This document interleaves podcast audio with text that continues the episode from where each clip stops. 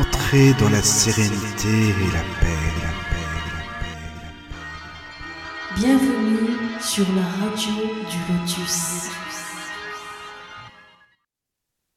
Bonsoir, nous sommes sur la radio du Lotus en direct en ce mardi 31 octobre. J'espère que vous avez passé une belle journée. Et pour la faire perdurer, eh bien, nous avons notre rendez-vous spirit hebdomadaire. Pour ce faire, je suis en compagnie de Michael. Bonsoir, Michael. Bonsoir, Caro. Et Daniel. Bonsoir, Daniel. Bonsoir, bonsoir Caroline, bonsoir Mika, Bonsoir. bonsoir Charles. Qui est redevenu alsacien. Voilà, oui, Dan- là, Daniel d'Alsace maintenant. Voilà. Voilà. Alors, nous rappelons aux auditeurs qu'ils peuvent envoyer leurs questions sur l'email suivant contact ou sur l'application de la radio du Lotus euh, que vous chargez sur votre smartphone, sur votre iPhone. Donc, vous avez l'onglet contact et vous envoyez vos questions par ce biais. Voilà. Et de manière plus interactive, notre chat, je vous donne l'adresse, donc n'hésitez pas à nous rejoindre à l'instant. tlk.io slash radio du lotus, tout attaché. Et il y a Cyril et Corinne qui sont déjà là. Sympa. Voilà. Bonsoir, les amis. Bonsoir à eux. Bonsoir. Ça Alors, fait euh, si, oui, et si vous avez raté une émission, vous, ou si vous voulez redécouvrir une émission, vous pouvez retrouver les podcasts sur podcast.fr Regard ésotérique, ainsi que sur Spotify, sur Deezer. Euh, N'hésitez pas à vous abonner aussi pour recevoir les notifications des émissions. Nous sommes aussi sur Facebook, sur Instagram et sur YouTube où vous laissez pas mal de commentaires et c'est super sympa. Donc merci, merci. Alors le thème de ce soir se trouve être euh, la vie de Léon Denis, donc la seconde partie. Et pour nous en parler, nous avons, comme toujours, Charles Kempf avec nous. Merci d'être présent, Charles. Bonsoir Caroline, bonsoir. Bonsoir. Bonsoir, Bonsoir Daniel. Bonsoir, Charles. Bonsoir. Bienvenue. Bonsoir à tous. Merci, merci. Voilà. Bon, ben, ce- cette semaine, il n'y a pas de, de- de questions. Alors, c'est que ça doit avoir été complet la semaine dernière, mais euh, Oui. voilà. Donc, euh, bah, on peut commencer le thème tout de suite. Voilà, ouais. On va Eh ben, ça marche. Biographie de. Léon c'est bien ça. Voilà. Nous La étions dernière- arrêtés à l'année 1885, non, c'était pas. 1885, ouais. Ouais, voilà. ouais. Mais je vais, je vais refaire un petit retour en arrière. Oui, oui. C'est ça, T'as oui, raison, oui, tout à c'est fait. bien On va ça. revenir. euh, Oui, il vaut mieux. Mm. On avait vu les, les grands les grands pas de de, de sa de sa vie, hein, notamment qu'il était Mm. il, a fait un parcours chez les maçons hein, entre 1867 et 1868 et 1882, qu'il a donné euh, qu'il a travaillé pour la Ligue de l'enseignement. Et il y a un truc que j'ai oublié de dire la dernière fois, c'est qu'il a aussi fait euh, des voyages. Il avait un peu une âme de voyageur, hein, de, d'explorateur et il écrivait des, des, des articles. D'ailleurs, Tunis et l'île de Sardaigne, c'est un livre qu'il a écrit du récit de ses voyages. Hein. Et un voyage qu'il a fait, un beau voyage, c'était en 1876. Hein. Donc, euh, il est parti de Tours, il a visité l'Auvergne, après il est allé euh, à Lyon, il est allé à Genève, hein. Il est remonté par euh, la dans, dans le Valais, hein. et ensuite il a traversé euh, un col des Alpes pour aller euh, jusque jusqu'en Italie, hein, donc la région de Côme, comme on a avait vu un peu la, sem- la, la semaine dernière. Hein. Et de là, bah, il est descendu à Turin, à, pardon, à, Milan, et de Milan, bah, en fait, il a poussé jusqu'à Venise parce qu'il voulait absolument connaître Venise. Et, et euh, en fait, c'était, il a profité du week-end hein, pendant son voyage, qui, je le rappelle, bah, c'était pour la, la maison Pillet. Hein.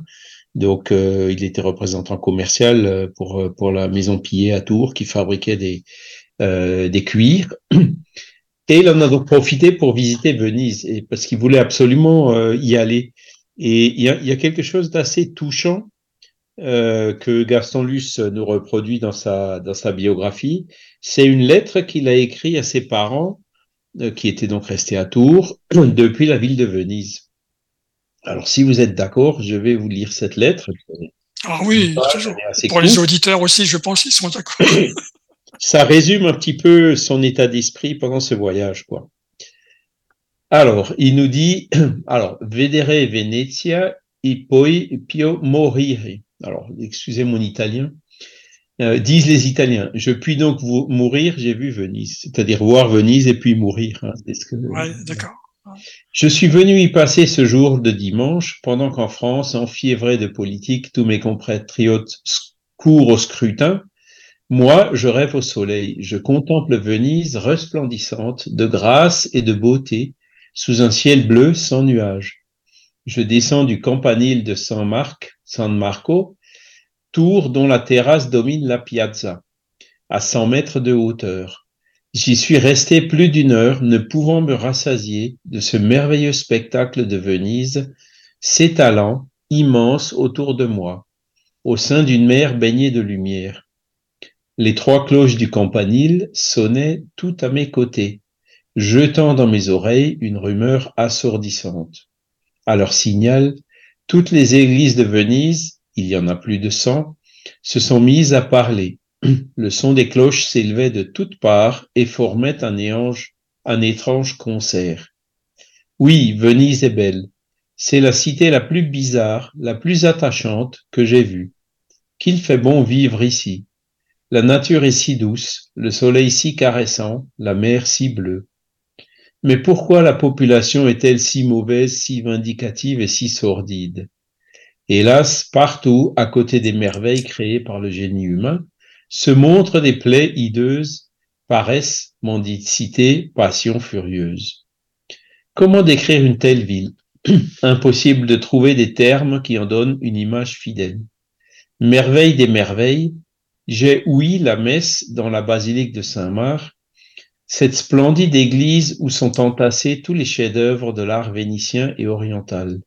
Marbre, mosaïque, orfèvrerie précieuse, chasse, L'œil est ébloui par toutes ces magnificences, et le palais ducal téléprocurastes. Un monde de monuments admirables s'élève autour de cette place Saint-Marc. Célèbre dans le monde entier, il faut voir du quai des Esclavons s'étendre la mer sur laquelle le soleil jette ses traînées d'or, et les gondoles glisser, rapides, silencieuses, sur l'eau calme et transparente. Au loin, les îles, de, les îles, le Lido, San Pietro di Castello, la Giudecca, San Giorgio Maggiore, etc. Venise tout entière, ses dômes innombrables, ses rues étroites, ses ponts, ses places animées et bruyantes. Autour d'elle, comme une écharpe d'azur, partout la mer et les lagunes. Je me suis échappé de Milan pour voir tout cela et j'y retourne mais j'y retourne avec une puissante image gravée dans ma mémoire. Jamais je n'oublierai Venise. Je suis comme un écolier faisant l'école buissonnière.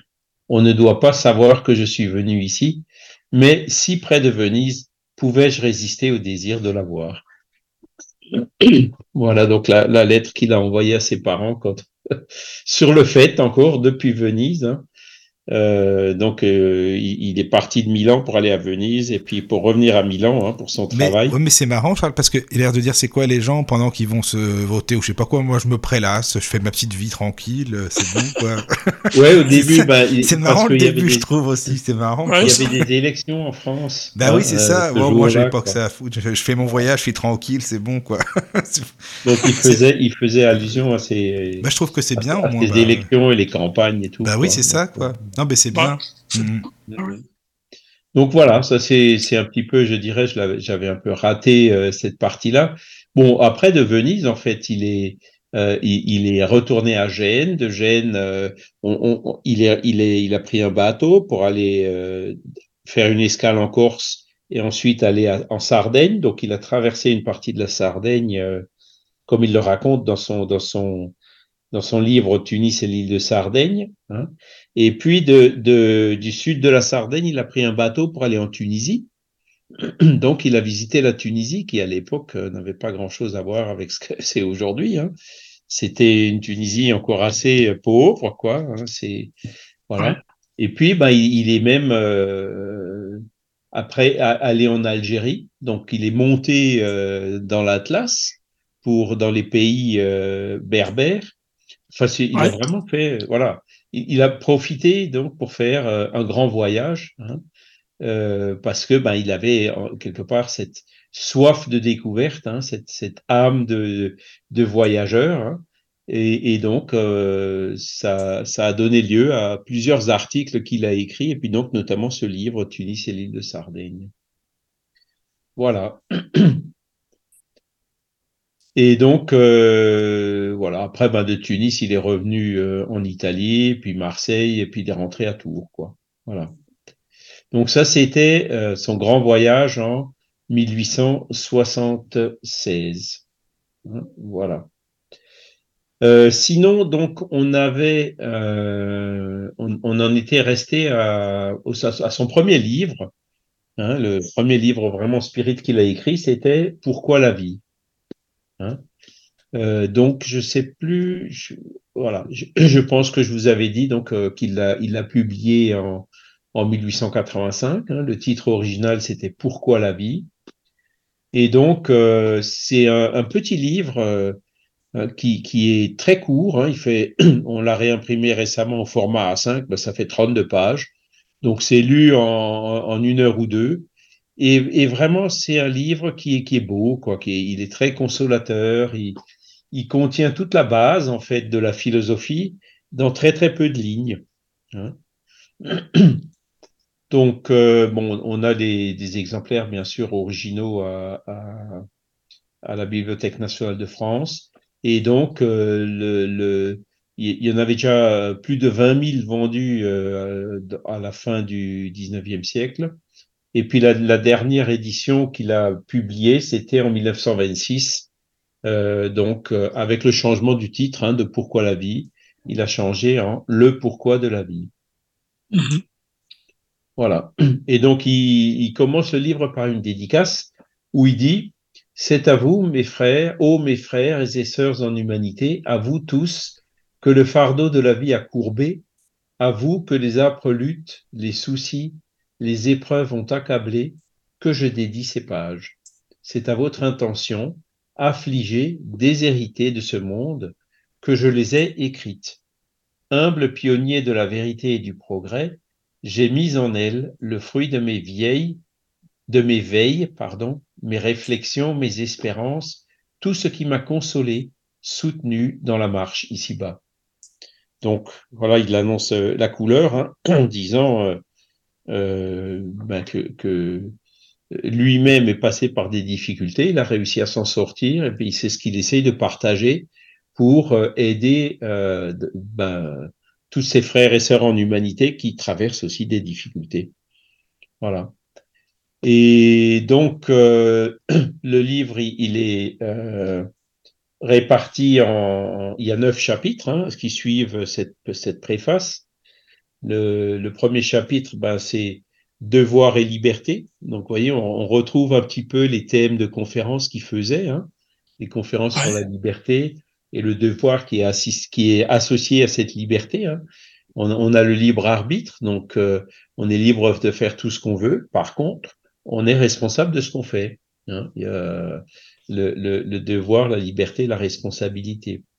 Après, ben, il parle des problèmes de l'existence. Il parle euh, de l'esprit et de la matière.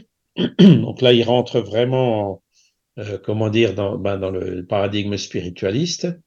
Ensuite, il y a un chapitre sur l'harmonie de l'univers donc euh, de toute cette harmonie, évidemment, il en arrive à la conclusion de, l'existence de Dieu. Hein.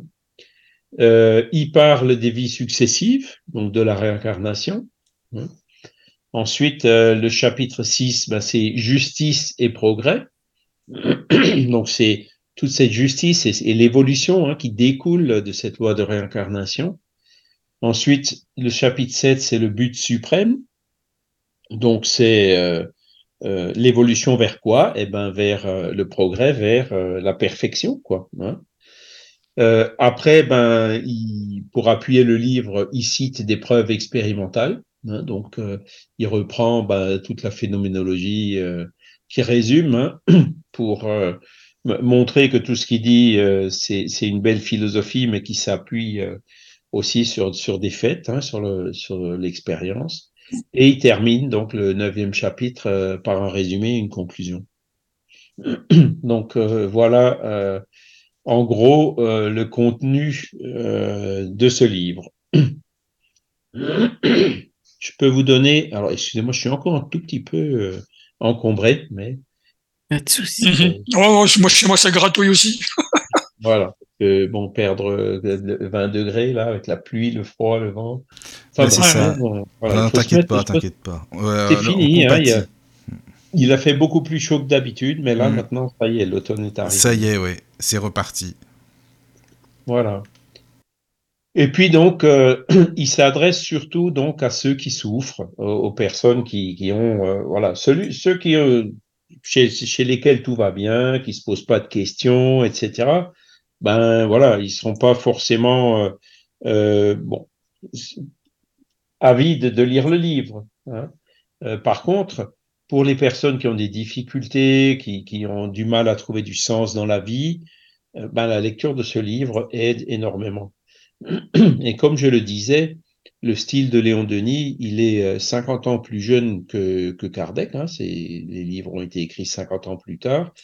Et son style, il est beaucoup plus, euh, comment dire, romancé, il est beaucoup plus ouvert, il est beaucoup plus euh, poétique. Hein, alors que Kardec, c'était beaucoup plus rigoureux, beaucoup plus, comment dire, sobre d'une certaine façon, et puis mais Charles, tu penses quoi, toi euh, tu, tu, sais, qu'est-ce que tu en penses euh, Tu sais, quand euh, tu entends dire, par exemple, Kardec, franchement, c'est bien, c'est sûr, c'est bien écrit, mais il n'y a pas vraiment de sentiment dans ce qu'il écrit, quoi. C'est froid, bon, il, est, il explique, c'est un super pédagogue, et c'est très très bien, mais c'est très carré.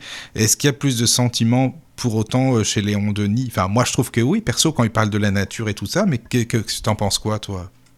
Alors, il y, a, du sentiment chez Kardec aussi, hein, et il, y a de, de très très belles euh, euh, extraits de, où, il, parle justement de sentiments quoi. Hein, euh, mais c'est vrai qu'il explique de façon didactique. Oui, c'est ça, voilà, c'est ça. un peu ferme quoi. Oui, oui, oui. Il n'est pas aussi poétique. Le langage de Kardec est extrêmement clair hein, et hmm. profond. celui de Léon Denis, il est peut-être un peu moins profond, mais il est plus poétique. Oui, c'est ça. Les hein, deux se complètent. Quelque part, ça se lit, ça, coule mieux, quoi. Oui, oui, oui, oui. ça a tendance à mieux couler, effectivement. voilà. Oui. je salue les nouvelles personnes. Il y a Nadia et, Benjamin sur le chat. Coucou les amis, ça fait plaisir. Oui, bienvenue. Bienvenue. Ah, si vous avez des questions, n'hésitez pas. C'est bien. Voilà. Et donc, euh, pour trouver le sens dans la vie, toujours à ceux qui souffrent, il dit Puissiez-vous y trouver quelques enseignements utiles, un peu de lumière pour éclairer votre chemin. Voilà. Donc c'est euh, un livre euh, pour euh, pour nous aider à trouver un sens à la vie. Et, et c'est tout le titre. Pourquoi la vie hein, Le pourquoi de la vie. À quoi sert la vie? Euh, Est-ce que c'est juste du berceau à la tombe ou est-ce que c'est beaucoup plus large? Donc voilà ce, ce, le sujet de, de, de ce bouquin. Quoi. Et puis, alors c'est sûr, euh, tout le monde, euh, à un moment ou un autre de son existence, se pose la question pourquoi je suis là hein? Qu'est-ce que je fais là? Euh, Pourquoi pour, à, quoi ça sert hein? Quel est le but hein? Quelle est la raison d'être de l'univers? Pourquoi est-ce qu'il y a un univers? Donc, ce sont toutes ces questions qui je suis, d'où je viens, où je vais. Hein. D'où je viens, voilà. Voilà. Chez moi, c'était le questionnement quand j'étais jeune, cette fois. C'est un peu ce genre de, de, de, de questions. Voilà, ce sont, ce sont les questions. Vraiment mon cheminement après, quoi. Ouais, ouais, tout à fait. Hein, qui, qui, qui reviennent à, à, alors, encore une fois, quand tout va bien, on se les pose pas, hein, on est plus pris par euh, le train-train quotidien, etc., ou par les choses matérielles. Mais après, il y a toujours un moment où euh, quand on des heures de silence et de recueillement, comme il dit, hein, euh, on, on s'interroge on pose ces questions, quoi. Hein. Et c'est là où effectivement Léon Denis apporte des réponses, évidemment, qui tirent de, de, la philosophie spirit, hein. et donc en les expliquant de façon claire et ordonnée et logique. Hein. Voilà. Euh, et même les, les, personnes les plus insouciantes, hein, il y a des moments plus difficiles dans la vie, quand on a des difficultés, quand on apprend une maladie, quand on perd un être cher. Hein. Euh, quelquefois, ben, hop, ils envisagent quand même euh, ces questions difficiles. Voilà. Et alors évidemment, la difficulté de, de trouver une réponse, hein, c'est que ben, si on écoute un matérialiste, il va nous dire quelque chose, si on écoute un spiritualiste, il va nous dire autre chose. Si on écoute un catholique, il va encore une fois nous dire autre chose. Si on écoute un protestant, euh, voilà, ou un philosophe, euh, on, aura autant de réponses que d'interlocuteurs ou presque, quoi. Et, ça, c'est un petit peu euh, déroutant, quoi, parce que il y en a un qui dit blanc, l'autre il dit noir. Il y en a un qui dit, bah, après la mort, il n'y a plus rien. L'autre, il dit, non, non, après la mort, il y a quelque chose. Donc, c'est là où on, on a du, c'est ça qui explique pourquoi on a du mal à trouver euh, des, réponses, hein, compte tenu donc de la multiplicité des théories euh, qui existent, quoi. Hein.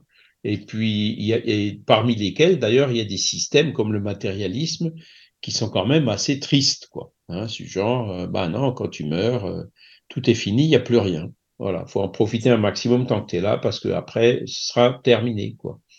Donc c'est c'est assez déplorable hein, et ce genre de, philosophie a des conséquences en disant bon bah voilà j'en profite un maximum quitte à passer par dessus les autres.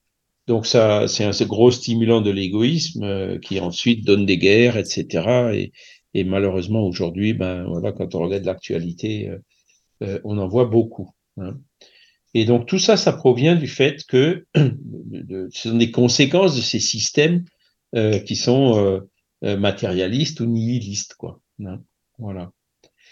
Et donc, euh, c'est pour ça que beaucoup de personnes rejettent. Hein, euh, ça m'est arrivé à moi aussi, hein, le, catholicisme. Bon, je ne l'ai pas franchement rejeté, mais je suis devenu complètement indifférent parce que je me suis dit bon, c'est bien, il y a des gens qui y croient, il y a des gens qui prient, mais moi j'y arrive pas parce que je comprends pas, parce que j'ai pas les réponses qu'il faut, quoi. Donc, euh, c'est pas les réponses que j'attends. Donc, je suis resté euh, indifférent jusqu'à ce que euh, ben, je sois en contact avec la philosophie spirit et notamment Léon Denis, qui donc m'ont fait retrouver effectivement euh, un sens dans la vie et donc complètement changer, quoi. C'est-à-dire au point de d'orienter la vie en fonction donc de ces de ces de ces concepts existentiels une fois qu'on les a compris. Voilà. L'homme a besoin de savoir, nous dit Léon Denis. Hein. Il a besoin d'un rayon qui éclaire, de l'espoir qui console, de la certitude qui guide et qui soutient. Hein. Et là, il y a le mot certitude, hein, il met le mot certitude, euh, et c'est ça qui manque un peu dans, les religions traditionnelles, quoi, puisqu'on parle d'une foi à laquelle bah, il faut adhérer, sans que pour autant on, puisse accéder à cette certitude par la compréhension de ce à quoi, on veut croire. Hein. Et ça, c'est donc un, point fondamental que, Kardec a apporté et que Léon Denis a euh, admirablement compris et développé. Voilà. Mais pour ça, effectivement, ben, euh, il faut avoir l'esprit ouvert, quoi il faut se détacher des systèmes préconçus hein, et, descendre au fond de soi-même, s'écouter soi-même un petit peu, écouter un peu cette voix de cette la voix de la conscience, la voix intérieure hein, qui nous parle. Hein, et, cette voix, euh, ben, elle nous fait tout de suite sentir quand, quand on nous raconte des carabistouilles, quand on dit des choses. si on écoute cette voix intérieure, on sentira tout de suite que ce, quelque chose qu'on vient de nous raconter, par exemple, n'a pas de sens, quoi. Et, évidemment, cette voix intérieure, après, elle peut s'appuyer aussi ben, sur la, raison, l'intelligence que Dieu nous a donnée, et euh, la conscience, c'est-à-dire quand on a bonne conscience ou mauvaise conscience, hein, ben forcément, on va plutôt aller, euh, faire des efforts pour aller chercher cette bonne conscience. Hein. c'est ce que nous, c'est ce que développe en gros euh, Léon Denis, quoi. Voilà. Euh, dans ce premier chapitre. Après, il y a la liberté, hein, devoir et liberté. Bah, liberté, c'était à la mode. Hein, après la Révolution française, hein, donc euh, voilà, après le, le joug, euh, les gens qui, devaient travailler pour le roi et qui devaient obéir à l'Église, etc. La Révolution française, bah, c'est le premier mot, liberté, égalité, fraternité. C'est quand même liberté qui vient en premier. Donc tout le monde y aspire à cette liberté. Et donc une des choses qui est fantastique, c'est que cette, cette philosophie euh, euh, du spiritisme, elle a comme un des points de base cette liberté. Hein, donc elle est tout à fait dans l'air du temps, hein, euh, liberté dans tous les domaines hein, qui, qui euh, se substitue à ce qu'il y avait avant, c'est-à-dire la contrainte et l'autorité. Voilà. Et donc, euh, on, on, le voit encore aujourd'hui. Hein, il y a des nations dans lesquelles la liberté est une valeur fondamentale, ben, comme la France, la plupart des pays occidentaux, les États-Unis. Hein, le libéralisme va peut-être même parfois un peu trop loin, hein, notamment quand on parle de, de, des choses économiques. Par contre, euh, il y a des pays où dans lesquels euh, euh règne encore l'autorité sous forme de dictature, sous forme de manipulation des masses. Voilà, Russie, l'Iran beaucoup de pays musulmans où il y a l'autorité de la religion, quoi, hein, qui quand même euh, contraint les gens, restreint la liberté des gens, surtout des femmes dans les pays musulmans, voyez.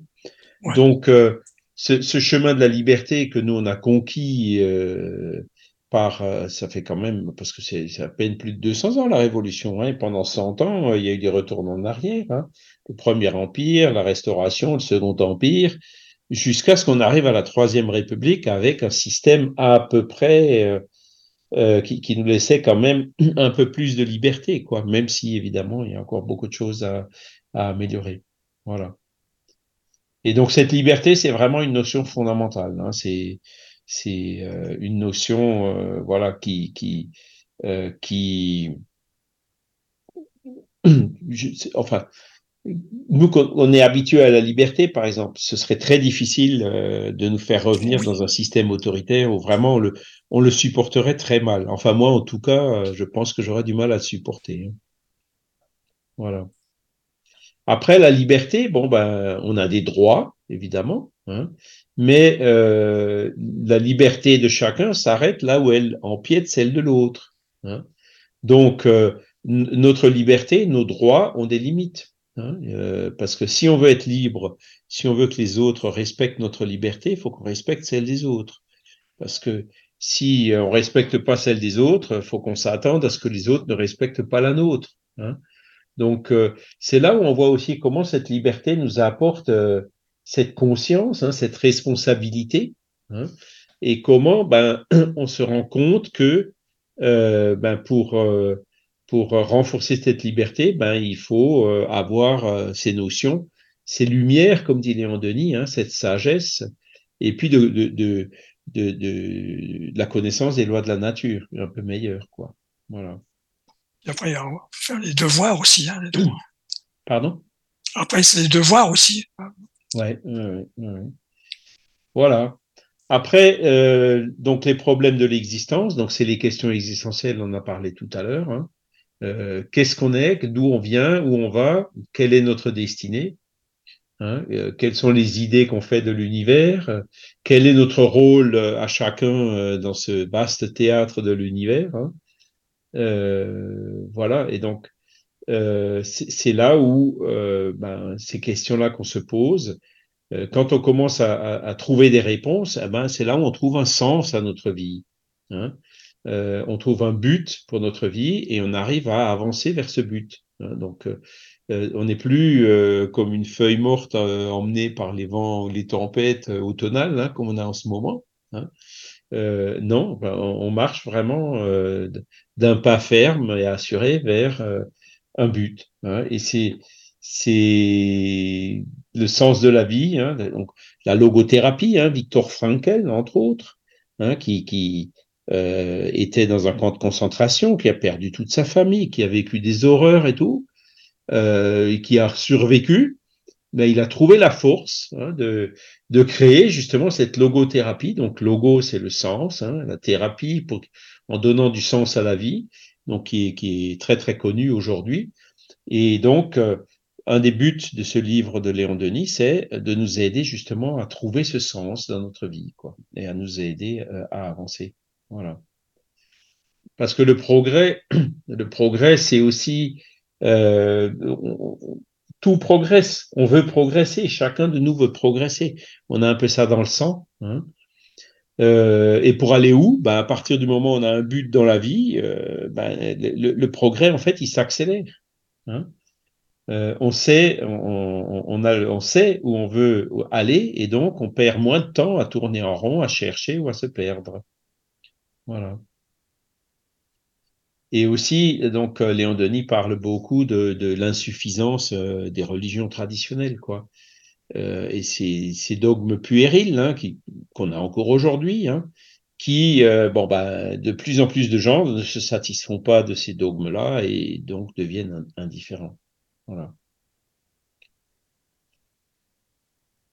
Donc, ouais, il nous parle aussi de l'esprit de la matière, hein, donc en nous montrant ben voilà euh, qu'on n'est pas juste euh, un corps physique mais qu'on a un esprit euh, en nous hein, nous sentons nous aimons nous possédons la conscience la volonté la raison.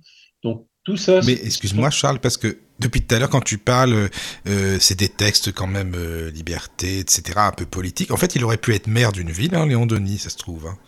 Mais euh, je, je, pense que j'en avais parlé la dernière fois. Hein, le qu'il en connaissait un, qui était le député maire de Tours. Il lui avait oui. proposé une carrière politique. Il lui avait proposé. Ah oui, il lui avait proposé. Oui, bah, il aurait pu. Hein, Léon Denis, je suis sûr qu'il aurait été à fond dedans. Dans, c'est sûr. Hein. Je pense vrai. que oui. Ah oui, oui. Mais bon, il, était engagé quand même. parce que en invoquant des motifs de santé, hein, parce qu'après, oui, c'est ça. Comme oui. ça, il pouvait difficilement. Euh, oui, c'est bien marqué dans, dans, le, comme, dans, dans, le, livre de Gaston Luce. Hein, voilà. Ah oui, oui, oui. Mais c'est vraiment. Et, et donc, euh, engagé, parce quoi. que c'était pas sa mission, quoi. Oui, voilà, voilà c'est ça. ça. La politique, euh, bon, tout le monde, même encore aujourd'hui, euh, c'est quand même euh, un panier de crabes. Hein. Marc, t'as bien des chanteurs poly... Regarde Yves Duteil, il est chanteur, il est maire d'une ville. Hein, c'est pareil, ça dépend. c'est ouais, vrai, non, pourquoi pas hein, Tout le monde n'a pas le courage de mettre la main dans le panier. Non, c'est vrai aussi. En tout cas, moi, je l'ai pas. C'est sûr, c'est sûr. Moi, voilà. c'est la, la, politique, j'ai toujours évité autant que possible. Hein, parce oui, que... je comprends. Mais bon, c'est sûr qu'après, si, euh, comment dire, il, il, faut avoir le courage d'y rentrer pour essayer de travailler à ce que la politique s'améliore. Hein. Mais oui, c'est sûr. Voilà. Mais il était engagé, quoi. Enfin, Excuse-moi, c'était juste une parenthèse que ça m'y fait penser là depuis tout à l'heure que tu expliques tout ça, euh, voilà. Oui, oui, tout à fait. Ouais. Mm. Ben, c'est toutes les questions sociétales et effectivement politiques. Ouais, qu'est-ce, qu'on Parce que le système euh, de société, hein, les démocraties, euh, euh, doivent être en, en, phase avec ces lois de liberté, avec euh, avec avec ces lois naturelles, quoi, qui qui nous développent. Alors, ce qui nous manque le plus aujourd'hui, évidemment, dans, dans, dans, notre société, c'est euh, bah, ce qui développe la question de l'esprit, quoi. Parce que on, on, est quand même, surtout dans la politique d'ailleurs, hein, gouverné par euh, le paradigme matérialiste. Et d'ailleurs, c'est surtout dans les politiques de gauche, hein, euh, moi, bon, personnellement, j'ai toujours un peu une âme un peu à gauche, quoi, pour essayer de donner euh, euh, à ceux qui, qui, pour essayer de trouver un peu plus euh, d'équité dans le partage des ressources et tout ça, quoi. Oui, hein, il y a un peu cette notion, ouais, effectivement. J'aspire à ces choses-là, mais après, quand je vois euh, les partis de gauche qui sont euh, férocement en faveur de l'avortement, c'est en fait c'est c'est là où on trouve les plus durs euh, matérialistes quoi hein. quand on regarde les, les, le communisme autant euh, en Russie que euh, le socialisme enfin les nazis hein, euh, ben ils, étaient tous profondément matérialistes quoi et il y a, Léon Denis cite l'exception de Jean Jaurès hein, qui était un socialiste en France mais qui était spiritualiste et, hein, et bizarrement, ben, ouais. c'est un des socialistes les plus connus en France. Hein. Il y a ouais, des rues Jean Jaurès partout. Jean Jaurès, ouais. Voilà. Et donc, c'était un peu l'exception. Hein. donc, euh, le, vrai socialisme, comme dit Léon Denis, euh, alors socialisme, on s'entend, hein, c'est dans le sens de, le, de, la définition du mot socialisme, euh, euh qui est de, de cet idéal dont je parlais tout à l'heure, hein, d'essayer de trouver un meilleur partage, que, que personne ne manque du nécessaire, que malgré tout chacun en a un peu selon ses mérites, essayer de, de trouver, de, de, faire des choses pour le bien-être des masses. C'est ça le socialisme. Hein. Donc ça se dit, ça, ça se, euh, le socialisme, c'est une idée positive et neutre euh, qu'il ne faut pas confondre avec euh, les différents systèmes politiques et les doctrines les partis, donc où chacun a une idée de comment arriver à cela. Hein. Donc les communistes, euh, en, en, essayant de nous niveler de force, quoi, ou ben voilà, enfin donc en nous considérant tous comme voilà, en, mettant sur un, en traitant de la même façon euh, euh, la personne paresseuse et la personne travailleuse, quoi. Donc, euh, c'est le, le, communisme, en fait, son erreur, c'est de pas tenir compte ben, de la différence des aptitudes entre les différentes personnes, quoi. Donc, euh, il y a quelque chose là qui contredit euh, les lois de la nature et ce qu'on observe, et puis c'est pour ça que ça n'a pratiquement jamais fonctionné nulle part, quoi. Hein voilà. Mais c'est vrai que Léon Denis, bon, alors il était avec des politiciens, il était euh, avec des francs-maçons, il était dans la Ligue de l'enseignement, il était, euh, il était quand même assez proche euh, de la politique, hein, même si ben, il n'est jamais vraiment rentré. Mmh. Parce que même dans ses textes, on le sent bien qu'il est engagé quand même. Et, et, même en étant spirit, hein, même, dans ce livre, oui, oui. On, on, sent quand même qu'il qu y avait un, un, certain engagement politique. Oui, c'est ça. Oui, oui. Hein, voilà. C'était pas que de la théorie, hein, il oui, l'appliquait oui, vraiment euh, ah oui. à, à, tous les jours. Hein. Voilà. Et donc, euh, il nous dit, ben, on, on, a un moteur en nous fondamental qui a une puissance incroyable, et ça, c'est l'âme. Hein. Et donc, euh, euh, il développe euh, donc le, le, le concept hein, spirit, donc de l'âme, le corps physique, et puis un corps euh, spirituel qui est l'intermédiaire. Hein. Voilà. Après, il parle de l'harmonie de l'univers. Donc ça, c'est euh, voilà, euh, quand on voit toute cette harmonie qui règne dans l'univers, ben forcément, il y a une source, il y a une cause, hein, et c'est cette cause, hein, cause première, euh, que, que, les, que les humains appellent Dieu. Hein, voilà. Et donc, euh, il arrive, hein, donc vous vous rappelez, on avait parlé des conférences qu'il avait fait sur l'astronomie, avec euh, tous ces mondes, toutes ces galaxies, toutes ces millions, oui, oui, oui. milliards de planètes et, et, de mmh, systèmes. Bah, il dit, bah, voilà, c'est pas l'homme qui a créé tout ça, donc euh, d'où ça vient, qu'est-ce qu'il a créé? Bah, C'est Dieu, quoi. On arrive forcément à cette...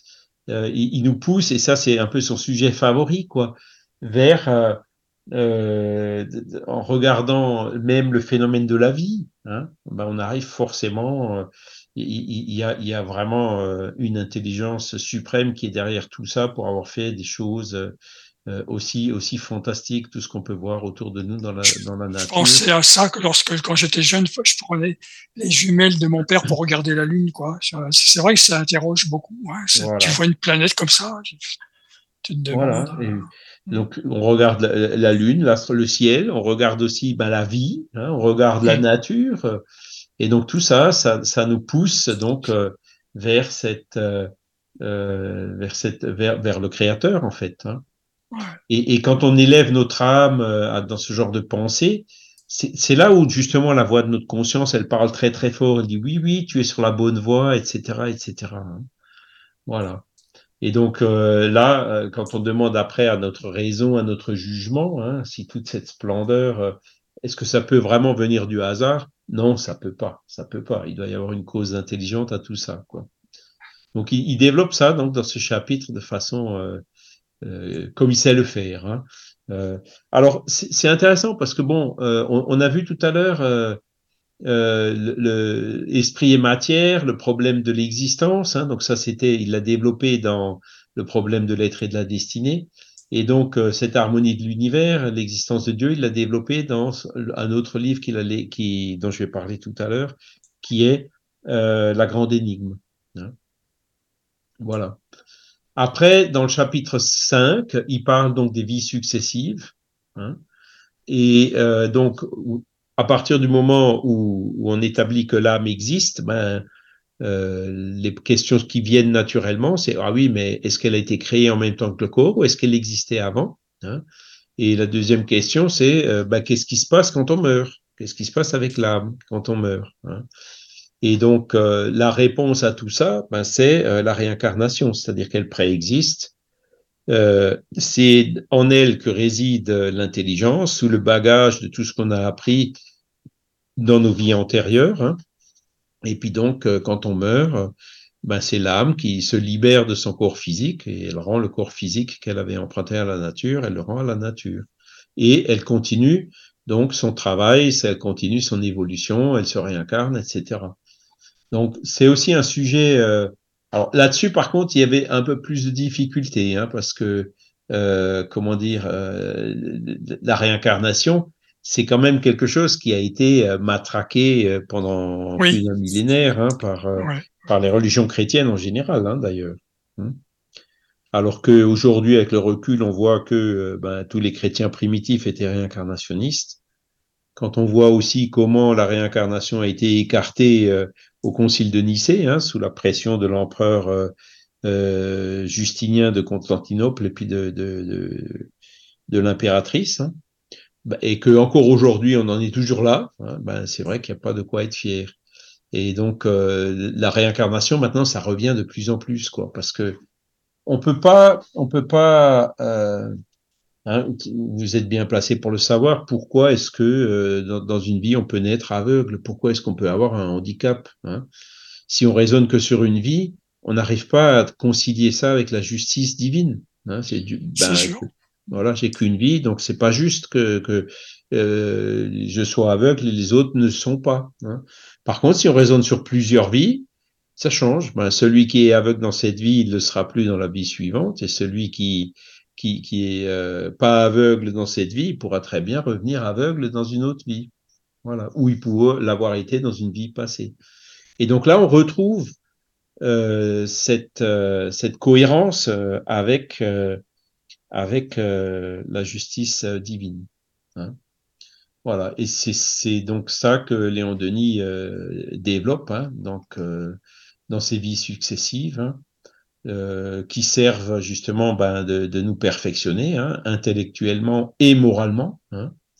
Et donc, euh, c'est comme dans une école hein, où à chaque vie, ben, on passe dans une, dans une autre classe quoi, pour continuer notre apprentissage. Le présent est la conséquence du passé et la préparation de l'avenir.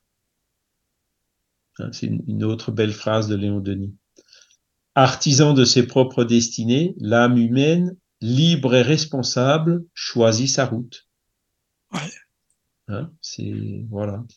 Chacun selon ses œuvres, comme il dit. Mm. Voilà. Et donc, euh, de la réincarnation, évidemment, découle le progrès, hein, la fameuse, l'image de l'échelle de Jacob. Hein. Et donc, euh, ce progrès incessant, l'ascension, euh, de, degré après degré sur cette échelle, euh, en direction de quoi? Ben, En direction de la perfection, c'est-à-dire en direction de Dieu, quoi. Hein. Sans jamais l'atteindre, mais comme une courbe n'atteint jamais son asymptote, mais elle s'en rapproche de très très près. Voilà. Nous avons vécu avant la naissance et nous revivrons après la mort, hein, nous dit-il, Léon Denis.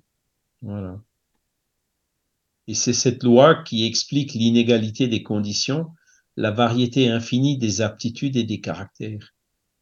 Hein, pourquoi il y en a qui ont des facilités euh, intellectuelles, euh, de mathématiques ou artistiques ou autres, et d'autres pas. Hein, ben, bon, ben, lui, il a été euh, favorisé, moi pas. Ben non, non. Lui, il a travaillé. C'est, hein, c'est, l'âme qui, au cours de ses réincarnations, a acquis tout ça. Voilà. Et donc, c'est là où on, retrouve euh, cette, euh, cette justice, quoi. Le but suprême, ben voilà, je vais vous euh, lire encore une citation.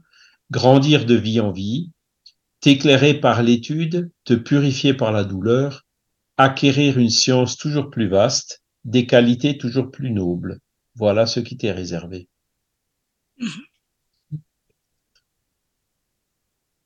Encore une citation? Allez. Élève donc ton regard et embrasse les vastes perspectives de ton avenir. Puise dans ce spectacle l'énergie nécessaire pour affronter les vents et les orages du monde. Marche, vaillant lutteur, gravis la pente qui conduit à ces cimes qu'on appelle vertu, devoir, sacrifice. Ne t'arrête pas en chemin à cueillir les fleurettes du buisson, à jouer avec les cailloux dorés. En avant, toujours en avant. Et là, on, retrouve bien le style de Léon Denis. Quoi. Mesure donc à leur juste valeur les choses de la terre. Hein, donc euh, voilà, il faut pas s'attacher démesurément aux choses matérielles, puisque ça, inhibe notre évolution, parce que notre évolution elle est spirituelle. Par contre, euh, les choses de la terre ont une valeur parce que c'est elles qui nous permettent justement de vivre et puis de d'évoluer pendant notre vie. Donc euh, tout ce qui est matériel, euh, on doit l'utiliser, mais à bon escient, quoi. Hein, dans le nécessaire et pas dans le superflu. Hein, voilà. Et puis le travail aussi, bon bah c'est un, des. Comment est-ce qu'on avance? Ben, Par la volonté, mais aussi par le travail. Hein. Tout demande du travail. Hein. L'étude, les, les, réalisations, hein. c'est ça qui va développer notre âme développer cette personnalité hein, qu'on retrouve, qu'on garde au-delà de la tombe. Voilà. Et Léon Denis nous dit, euh, tel que tu l'auras façonné toi-même dans le cours de ton existence terrestre. Hein, donc, ce qui va se passer euh, le jour où on est libéré, bah, ça va dépendre de tout ce qu'on a fait ici, quoi. Voilà. c'est un très très beau livre, hein. vraiment, je vous dis, euh, mm-hmm. ça vaut la peine d'être lu. Il est court en plus. Hein. Allez, encore une petite citation. Les âmes des morts se révèlent aux humains. Elles manifestent leur présence, s'entretiennent avec nous, nous initient au mystère des vies renaissantes, aux splendeurs de cet avenir qui sera le nôtre. Donc là, il fait, euh, comment dire, une ode à la médiumnité. Hein. voilà. Voilà. Et puis Petite dédicace au médium de la radio, Caroline. C'est ce que je voulais dire. Voilà, c'est pour Nadia et tout le monde. C'est bien, les amis. il a écrit pour eux. Léon Denis l'a écrit pour elle déjà. C'est bien. Voilà, c'est bien. c'est bien. Merci, merci. Ah oui, c'est gentil ça. Ce que j'aime bien aussi, c'est comme il arrive à résumer, hein, par exemple, existence de Dieu, intelligence directrice, loi vivante, âme de l'univers, unité suprême, où viennent aboutir et s'harmoniser tous les rapports, foyer immense des perfections, d'où rayonnent et se répandent dans l'infini toutes les puissances morales, justice, sagesse et amour. Hein, c'est par rapport à Dieu, quoi. Immortalité de l'âme, essence spirituelle qui renferme à l'état de germe toutes les facultés, toutes les puissances, qui est destiné à les développer par ses travaux en s'incarnant sur les mondes matériels, en s'élevant par des existences successives et innombrables, de degré en degré jusqu'à la perfection. Vous voyez, c'est un livre, il fait que 32 pages, mais à la fin, le dernier chapitre, vous avez encore un résumé. Hein ah. Alors, c'est, vraiment du condensé. Hein, c'est vrai que ah oui, condensé, ouais. Mais, mais c'est un bon livre. Hein. C'est un petit fascicule, c'est un petit livre, oui, c'est vrai, mais il est, il est très bien. Alors sur, la médiumnité, hein, communion des vivants et des morts, action réciproque des uns sur les autres, permanence des rapports entre les deux mondes, solidarité de tous les êtres, identiques dans leur origine et dans leur fin, différents seulement par leur situation transitoire, les uns à l'état d'esprit libre dans l'espace, les autres revêtus d'une enveloppe périssable, mais passant alternativement d'un état à l'autre, la mort n'étant qu'une période transitoire entre deux existences terrestres. Je trouve que c'est vraiment rassurant. C'est bien, et puis c'est bien. résumé. c'est vrai, hein. c'est vraiment bien résumé. C'est pas mal. Ah, ouais. oui, oui, vraiment. En très peu de phrases, là, tu vois ça. Oui, vas-y, oui, Charles. Moi, j'aime ah, bien ça. Donc sur l'évolution, hein. progrès infini, justice éternelle, sanction morale. L'âme libre de ses actes est responsable, crée elle-même son avenir Suivant son état normal, les fluides grossiers ou subtils qui composent son père-esprit et qu'elle a attirés à elle par ses habitudes et ses tendances, Ces fluides, soumis à la loi universelle d'attraction et de pesanteur, l'entraînent vers des globes inférieurs, vers les mondes de douleur où elle souffre, expie, rachète le passé, ou bien la porte, la porte vers les sphères heureuses où la matière a moins d'empire et où règne l'harmonie et la félicité. Ah, c'est bien imagé, moi je trouve. Voilà. Et donc, euh, c'est c'est vraiment, voilà, enfin, je suis assez, quand, quand, quand les personnes, d'ailleurs, euh, j'en ai toujours euh, dans la voiture et chaque fois que je passe à côté d'une boîte à livres, hop, je, je les mets dedans. Ah, oui. Et quand je reviens, hein, euh, ben, le jour d'après, par exemple, zoup, ils sont plus. Ah bon? hein, donc, Ils sont plus Ah, c'est marrant. Ah oui, tu déposes des ouais. bouquins dans. le- Ah, c'est dingue ça. Ah bah alors ça vraiment? Ah oui. Et il y a j'en des- mets pas mal, hein, des- et puis des, Ah, c'est des- pas des mal, ça. esprits, enfin, je mets un peu de tout, quoi. Et Ouais, Ah ouais. oui, des, d'accord. des fois, il y en a, ça dépend des endroits. Il y a des, des endroits où ben, certains livres euh, sortent pas trop. Par contre, il y a d'autres endroits, euh, tu les mets, ils disparaissent le lendemain. C'est marrant en plus qu'il y a des Ouais. endroits bien plus spécifiques à, à de, à ce style de lecture, qu'il y a des gens qui sont plus réceptifs. Ça, c'est pas mal ça. C'est ça, ouais. C'est je pense vrai, que hein. c'est la loi d'affinité. C'est la loi d'affinité, ouais, Oui, bah, pense. c'est ça. Ouais, Tout à fait. ça. Ah bah Mais je savais pas que tu faisais ça, Charles Didon. C'est une partout. idée ça. ouais, c'est pas mal. Bah ça. oui. Bah oui. Alors, quand il en reste, euh, évidemment, j'en remets, je, quand, je, je remets pas les livres en plusieurs exemplaires. quoi. Oui, bah oui. Mais Forcément, ouais. voilà. Hmm. D'accord, Ah, Là, en ce moment, j'en ai plus. Il faut que je repasse chez Pipineau refaire le plein. d'accord. Et ces petits bouquins-là sont vraiment très, très bien. Oui, c'est bien ça. Et t'as déjà eu, par exemple, des retours euh, en disant euh, Ah, je viens dans votre sens spirit ou je vous appelle, j'ai j'ai vu un, j'ai trouvé un livre que- qui a été déposé et tout, par exemple, ou non? Si, si, si, si, si, si, Ah, si, c'est arrivé. ça. Ça, des gens Ah, qui oui, nous oui. contactent en disant, ben voilà, je suis, soit ils sont tombés sur le livre, soit oui. c'est arrivé déjà donc une fois, hein, quelqu'un qui nous a contacté en disant, ben j'ai trouvé ce livre dans une boîte à livres. Ah, Ah, bah, ouais, Tiens, ben, je la mal. connais cette boîte à livres. Tiens, oui, tu la connais, c'est ça, quoi. c'est ouais. ça. Merci mon Dieu, comme on dit. Ah, mais c'est bien, ça, c'est une bonne idée. Bah oui, effectivement. Voilà, Ah ouais. d'accord. Alors, qu'est-ce qu'il nous dit encore euh... Ouais, cette philosophie donc offre à la science cette synthèse attendue sans laquelle celle-ci resterait à jamais stérile. Elle triomphe de la mort et par-delà cette vie d'épreuves et de maux ouvre à l'esprit des perspectives radieuses d'un progrès sans borne dans l'immortalité. Donc, comparer cette vision qui nous présente là avec la vision matérialiste qui dit quand tu es mort, tout est fini. Hein, c'est vraiment euh, complètement l'inverse, quoi. Elle dit à tous, venez, venez à moi, je vous réchaufferai, je vous consolerai, je vous rendrai la vie plus douce, le courage et la patience plus faciles, les épreuves plus supportables. J'éclairerai d'un puissant rayon votre obscur et tortueux chemin. À ceux qui souffrent, je donne l'espérance. À ceux qui cherchent, la lumière. À ceux qui doutent et désespèrent, la certitude et la foi. Ouais. Allez, un qui est, qui est euh, d'actualité. Elle dit à tous, soyez frères, aidez-vous, soutenez-vous dans votre marche collective. Votre but est plus loin que cette vie matérielle et transitoire. Il est dans cet avenir spirituel qui vous réunira comme les membres d'une seule famille, à l'abri des soucis, des besoins et des maux sans nombre. Méritez-le donc par vos efforts et vos travaux. Et, et là, j'ouvre une petite parenthèse dans une, dans une réunion médiumnique récente. Là. Enfin, ça fait plusieurs réunions médiumniques en fait qu'il y a des esprits euh, euh, de, de pays arabes hein, qui, qui viennent. Ah ouais. Et, et donc, euh, parce qu'ils ils nous disent, on n'a pas de personnes qui font ce que vous faites euh, dans les pays de notre culture. Donc, on vient chez vous pour vous demander de l'aide. Hein.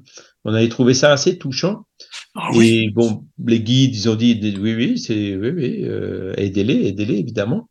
Donc, au point que euh, dans, dans, dans la cité spirituelle, ben, ils, ils avaient, euh, euh, il y, a, il y a une mosquée, enfin, il y a tout ce qu'il faut pour accueillir euh, les esprits euh, donc euh, musulmans. Hein. Et donc euh, là, depuis qu'il y a la guerre, euh, ils sont revenus de façon un peu plus insistante en disant, écoutez, il y a plein de gens qui qui, qui, viennent maintenant suite à la guerre. Est-ce que vous pouvez pas intensifier vos prières en, nous expliquant que comme nous on est vivants, hein, nos prières, nos, les fluides qu'on envoie arrivent mieux à les toucher que, ou disons plus facilement ou plus rapidement que les prières qui viennent des esprits proprement dits, tu vois. c'est une bonne démarche, hein, moi je trouve. Ils sont morts récemment et tout. Et alors, un, truc qui m'a énormément touché, il m'a dit, ici, dans le monde spirituel, euh, on est ensemble avec les juifs parce qu'on est les mêmes. Donc, en gros, il disait, ben, là-haut, ils se donnent déjà la main depuis longtemps et ils, travaillent ensemble. et quand il dit, quand il dit on est les mêmes, moi, j'ai compris que, ben, euh, il y a certainement beaucoup de, de, juifs qui se réincarnent en musulmans et vice versa. Hein et donc, euh, j'avais trouvé ça assez touchant, quoi. Et, oui, effectivement. C'est un peu une illustration de, de ce que, hein, de cet avenir, de cette solidarité euh, que Léon Denis nous décrit dans, dans son livre. Voilà. Euh, donc ça, c'était euh, le, euh, comment dire, euh, le problème, le pardon, le pourquoi, le de, la pourquoi vie. de la vie. Voilà, oui. Voilà à lire, hein, les amis. Vraiment. Hein. C'est vrai que c'est. T'as raison, Charles. C'est un petit livre, mais il y a beaucoup, beaucoup d'informations dedans. Hein. Franchement, euh, il, est, il est très bien. D'ailleurs, c'est le premier de Léon Denis, je crois qu'on m'a lu en audio. Oui, mm. oui, oui, c'est ça, c'est le premier. C'est le, Alors, c'est le premier livre complètement spirit. oui, c'est ça. Je rappelle, il y avait le, Hein, le, le, Tunis et l'île de Sardaigne, qui oui, oui, oui, voyage, il y avait mm. La conférence Le Progrès, il y avait Giovanna, il y en avait d'autres. Mais ça, c'était vraiment le, premier livre imprimé euh, vraiment mm. spirit. Hein, D'accord. Qu'il a, sorti en 1885. Et donc, c'est à, à, la publication de ce livre, donc je vous avais montré la dernière fois comment il commençait à être connu, hein, euh, par ses conférences notamment, et donc il avait été repéré par les spirites de Paris, par euh, euh, les spirites de Nantes, les spirites d'Orléans qui, qui, commençaient à être appelés un peu partout, Bordeaux, Rochefort. Hein. Bordeaux, oui, tout ça, ouais. Voilà. Et euh, donc, par contre, après la publication de ce livre, qui a super bien marché au début, hein, puisqu'il a fait euh, 20 000 exemplaires en, en, en quelques années, euh, bah, là, là, il a commencé à être beaucoup plus connu dans le, dans, parmi les spirites, quoi. Hein. Et donc, euh, ils l'ont invité pour être vice-président de l'Union Spirit française, hein, ce qu'il a, a, accepté. Euh, et en 1889, il y a aussi eu un, le deuxième congrès Spirit international à Paris.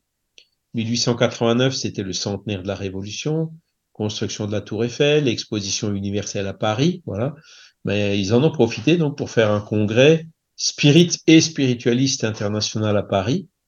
Alors c'était le deuxième parce que l'année d'avant, euh, le premier, c'était en 1888 à Barcelone en Espagne. Voilà.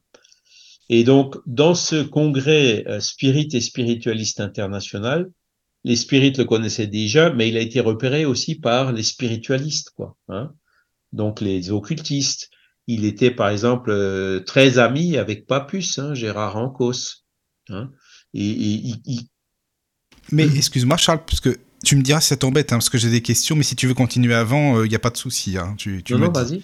Parce que tu parlais de Gérard Ancos, là justement, il était ami avec, euh, avec oui, j'avais lu ça, avec Léon Denis, mais euh, ils faisaient des, quand même des réunions ensemble, des espèces de joutes oratoires, des débats où euh, Léon Denis disait qu'il n'était pas d'accord forcément pour telle chose, et Papus aussi, mais ça les, ça les empêchait pas de, de bien s'entendre. Parce que j'ai entendu que Papus, lui, il croyait aux, tu sais, les élémentaux, par exemple, oui. et dans l'ésotérisme, il y avait plein, où la des choses comme ça. Et Léon Denis, non, c'était pas du tout, du tout son truc, mais ça, ça les empêchait pas de, de bien s'entendre quand même. Mais ils avaient des débats quand même assez houleux là-dessus, sur la spiritualité quand même, quoi.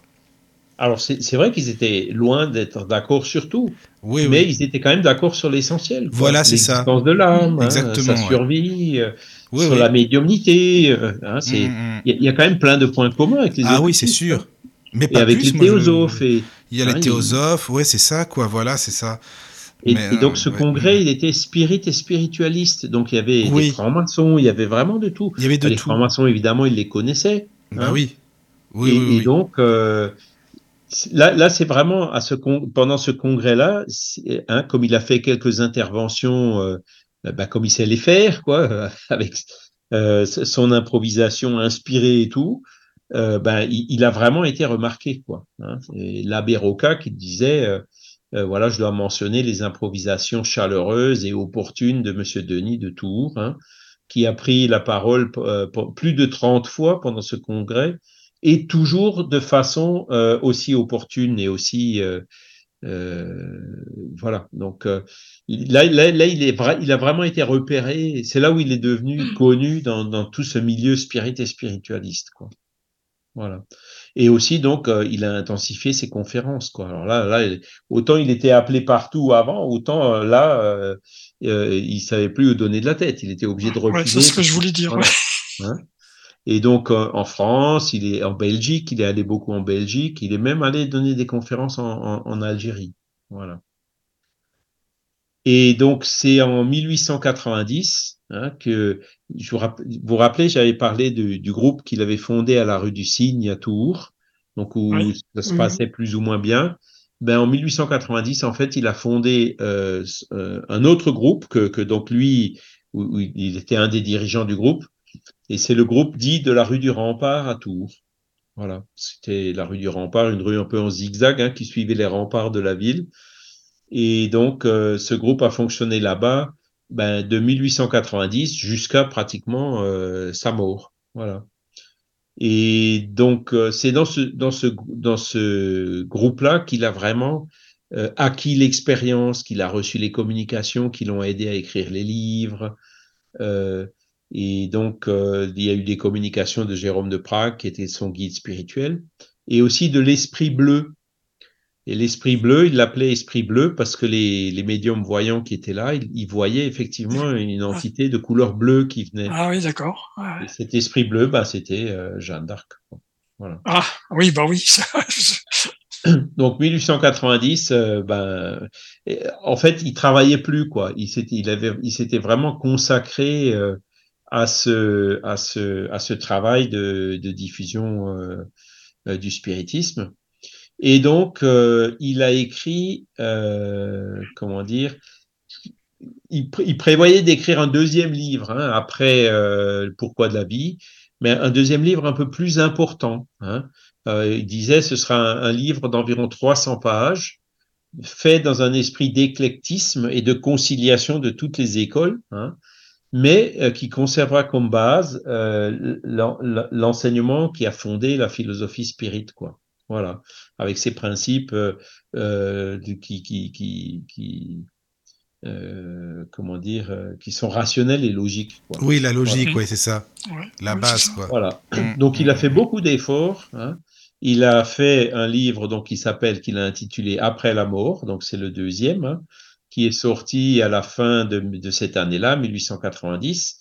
Mais bon, il n'a pas réussi à faire à 300 pages, il y en avait 334, mais bon, bon c'était quand même pas mal.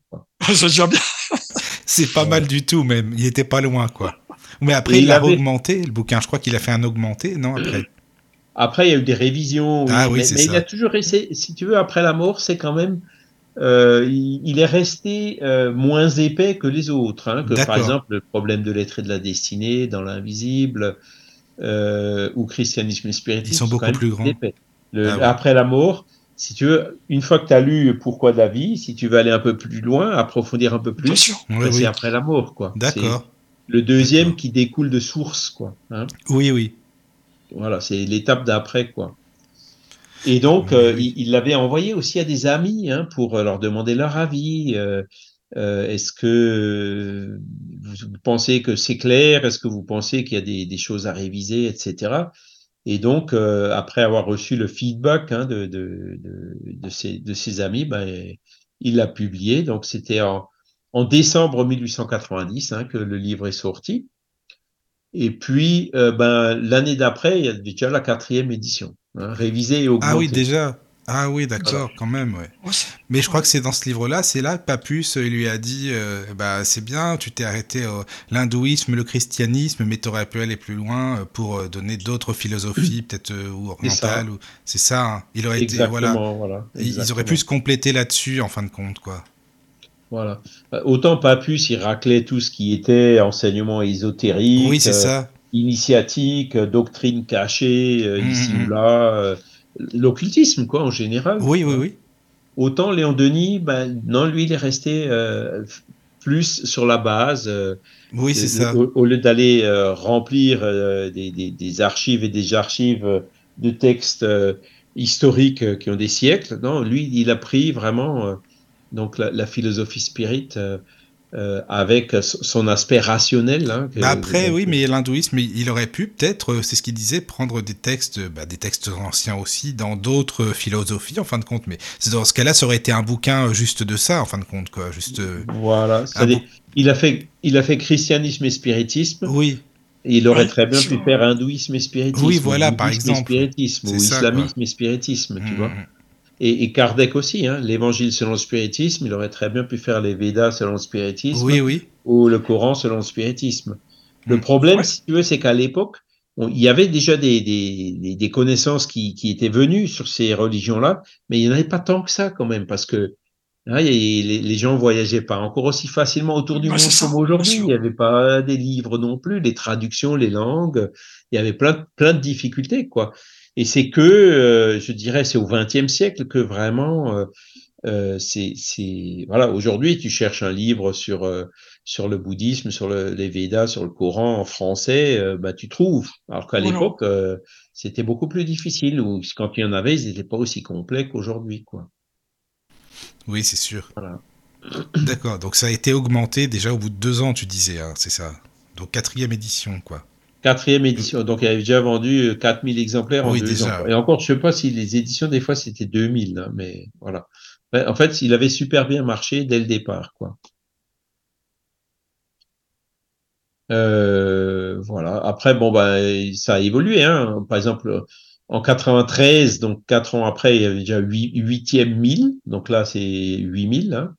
Euh, nouvelle édition revue est considérablement augmentée. Hein, donc ah l'étape d'après. En fait, Léon Denis révisait tout le temps ses livres. Hein. C'est pour ça que, à la fin de sa vie, il a dit ils sont du domaine public, mais s'il vous plaît, vous prenez les dernières, les dernières révisions. Ah oui, tant qu'à faire, autant prendre les, effectivement. Mais là, justement, Charles, toutes les éditions euh, que, vous faites, par exemple, c'est toujours les dernières. Donc, hein, nous, on a toutes les dernières. D'accord. Donc, la dernière, en fait, c'est qu'il a révisé, c'était celle de 1923. Donc, nous, on prend celle-là comme base. D'accord. Ah oui, c'était le 50e mille. Quand même, c'est fou ça. malgré la, Première Guerre mondiale. Ah, oui, D'accord. Et c'est pour ça que c'est un livre, quand on le cherche dans, dans, les, comment dire, dans, chez les bouquinistes, on le trouve très facilement après la mort. Il y en a partout. Hein, ah, je pensais pas ça. Si, si, parce qu'il y en a ah beaucoup. Hein. D'accord. 1934, 68, 68 000. 1947, 78 000 malgré la Deuxième Guerre mondiale qui était dans l'intervalle. Tu te rends compte? Donc, euh... C'est un livre qui a, super, qui, qui, qui, a, super bien marché. Alors, en, résumé, hein, son contenu, hein, ben, il parle, euh, donc il commence par euh, une introduction qui, qui enfin, c'est pareil, c'est assez phénoménal, hein, l'introduction, elle est magnifique. Il y a une première partie dans laquelle il parle des croyances et des négations. Hein, quand il disait euh, dans le pourquoi de la vie, il y a tellement de systèmes qui se contredisent qu'on a du mal à y, à y voir clair. Et eh ben lui, il les examine une à une en disant, ben là, il y a ça et ça qui va pas, là, il y a ça et ça qui va pas, là, il y a ça et ça qui va pas. Hein. Donc, il parle de la doctrine secrète et des religions, donc de l'occultisme. Hein. Et c'est là où il s'est fait un peu chahuter par Papus. Hein. Papus a reconnu, non, ton livre est très bien, mais euh, t'es pas allé assez plus loin. Tu connais pas, voilà. Ouais, c'est ça. non, mais ça, c'est pas faux dans un sens, mais c'était pas le but de son livre à la base. Ça, c'est ça. Non, non. C'est pour ça qu'il y a que la première partie qui parle de ça. Voilà, oui. Il parle de l'Inde, de l'Égypte, de la Grèce, de la Gaule. Hein, donc toujours ce, hein, il avait donné des conférences sur la Gaule et il a fait le génie celtique hein, à la fin de sa vie. Oui, c'est ça. Euh, le christianisme, donc christianisme et spiritisme qui était ce qui était venu un peu après le matérialisme et le positivisme, et ben, il parlait de la crise morale. Hein, donc euh, le matérialisme, la technologie, la libéralisation des mœurs euh, qui, qui, qui faisait quand même euh, voilà, une crise morale dont on n'est toujours pas sorti aujourd'hui. Hein. Voilà. après, il y a eu alors je vais vous, je vais vous lire une, une citation de la crise morale, si vous voulez bien. Ouais. Nos mots proviennent de ce que, malgré le progrès de la science et le développement de l'instruction, l'homme s'ignore encore lui-même. Il sait peu de choses des lois de l'univers, il ne sait rien des forces qui sont en lui. Le connais-toi toi-même du philosophe grec est resté pour l'immense majorité des humains un appel stérile. Donc en gros, ce qu'il dit là, c'est que ben, vous avez appris, vous, à l'école, qu'on a une âme? Moi, pas. Hein. À l'église, on me l'a dit, mais on me l'a dit de façon, voilà, c'est comme ça, tu dois le croire. Mais à l'école, euh, l'instruction hein, qu'on reçoit à l'école, ben, on parle pas de ça, quoi. Et donc, c'est ce qu'il dit. Il dit, le, jour où, vraiment euh, on, enseignera, euh, par exemple, l'existence de l'âme dans les écoles, là, les choses vont assez profondément changer, quoi. Et le connais-toi toi-même, ben c'est, je vous ai parlé déjà, je crois, de Mène de Biran, le spiritualisme rationnel qui était euh, un siècle avant, hein, au début du, au début du, du, 20, du 19e siècle, où lui, il était arrivé à la nécessité de, de l'âme par, justement, par l'introspection, en disant, la volonté, par exemple, ne peut pas résider dans le corps, il faut qu'elle réside dans l'âme. Avec tout, tout, il a écrit tout un livre là-dessus, quoi. Et cette philosophie, elle a été enseignée euh, pendant plusieurs décennies, hein, jusqu'à Victor Cousin, hein, au milieu du, du 19e siècle. Et c'est que par la suite que euh, euh, ça a été un peu mis à l'écart, quoi, avec le, le, développement du positivisme, du scientisme et tout ça. Ben voilà, euh, le, le, la psychologie, hein, psycho, âme, logis, étude, ouais. elle-même est devenue matérialiste, quoi. C'est ça qui est dingue. Voilà. Et donc, euh, Léon Denis, il, il dit, bah, cette crise morale vient essentiellement de là. C'est que si on savait qu'on avait une âme, euh, le fait de savoir qu'on a une âme, qu'elle survit après la mort, qu'on se retrouve face à notre conscience, c'est quand même un énorme stimulant pour pas faire n'importe quoi. On est bien d'accord. Ouais. Hein?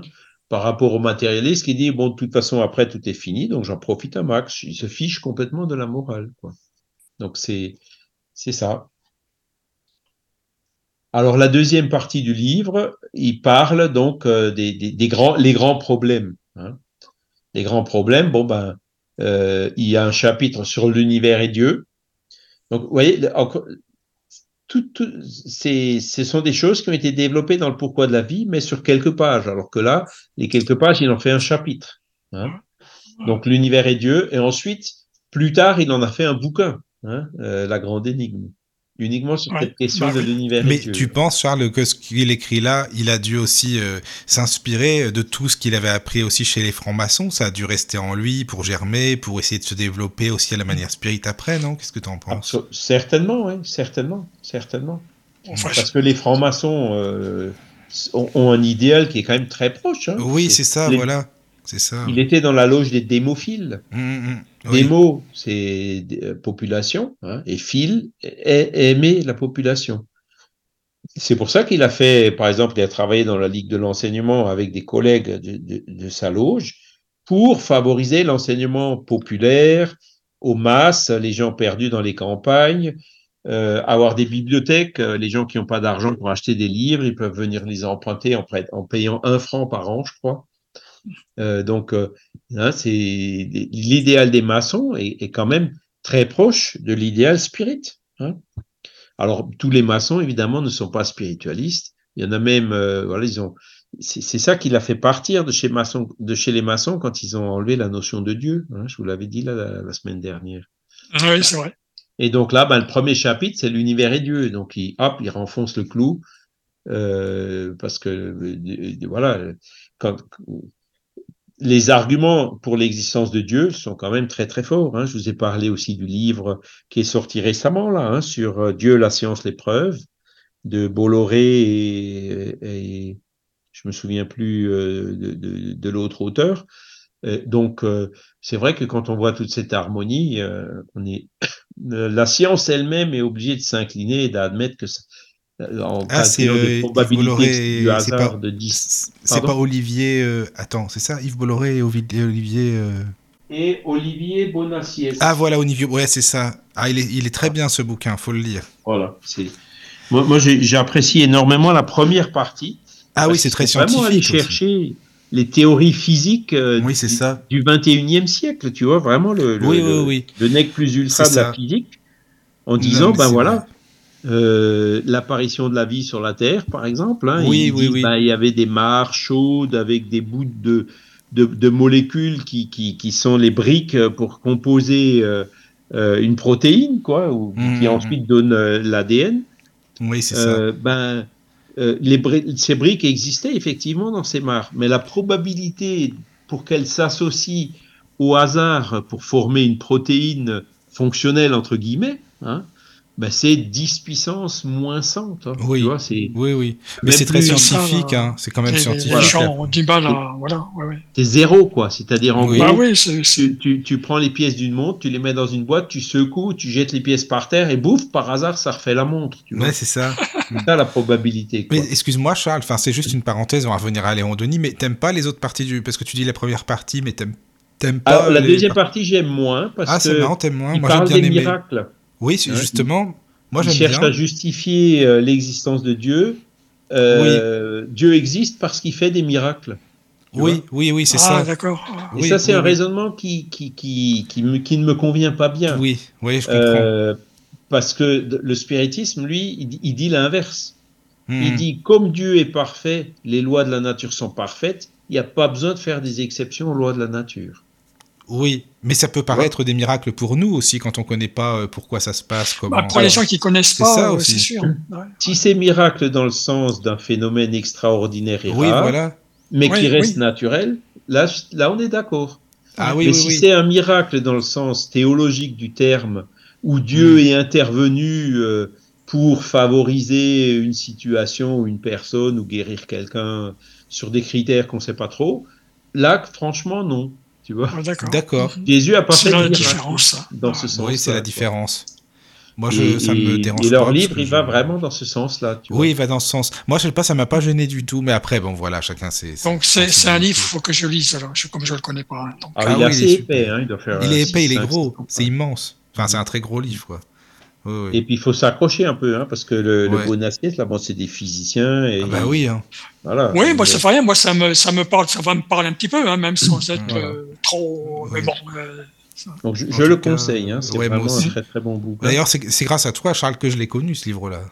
Donc, Ah euh, bah voilà. Et puis même, Oui. même quand il parle des miracles, si tu veux, quand il parle de, de Fatima et toute une enquête sur Oui. Fatima, c'est intéressant, hein, parce que tu te dis, punaise, Ah bah oui, euh, c'est. ah, c'était l'histoire vraiment de comme Fatima, ça, par euh, contre, ça, pour là je connais plus Fatima, oui, effectivement. pour expliquer ça, avec les lois naturelles, il faut s'accrocher. Hein. Oui, Bah oui, oui. c'est ça. Et, Enfin, voilà, et c'est- il parle c'est aussi, vraiment- par exemple, le destin du peuple hébreu. Oui, oui, oui, oui. Tu vois, enfin, il- bon, Mm. il il y, a des, c'est des choses qui sont, voilà. Sauf que euh, la grandeur de Dieu, se, euh, elle ressort du fait que, le- par l'application des lois naturelles qui sont parfaites et non Ouais, pas ouais, par leur ça. suspension. Tu vois, C'est ça. comme Dieu est parfait, il n'a pas besoin de faire des exceptions à ces lois naturelles. Tu vois.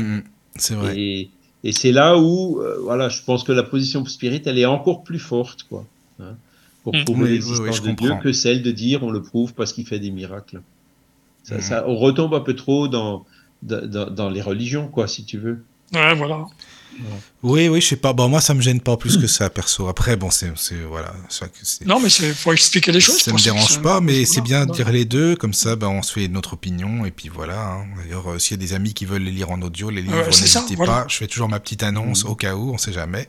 voilà, prenez les, les devants, lisez en audio, enregistrez, prenez votre petite voix et puis votre magnétophone, et voilà.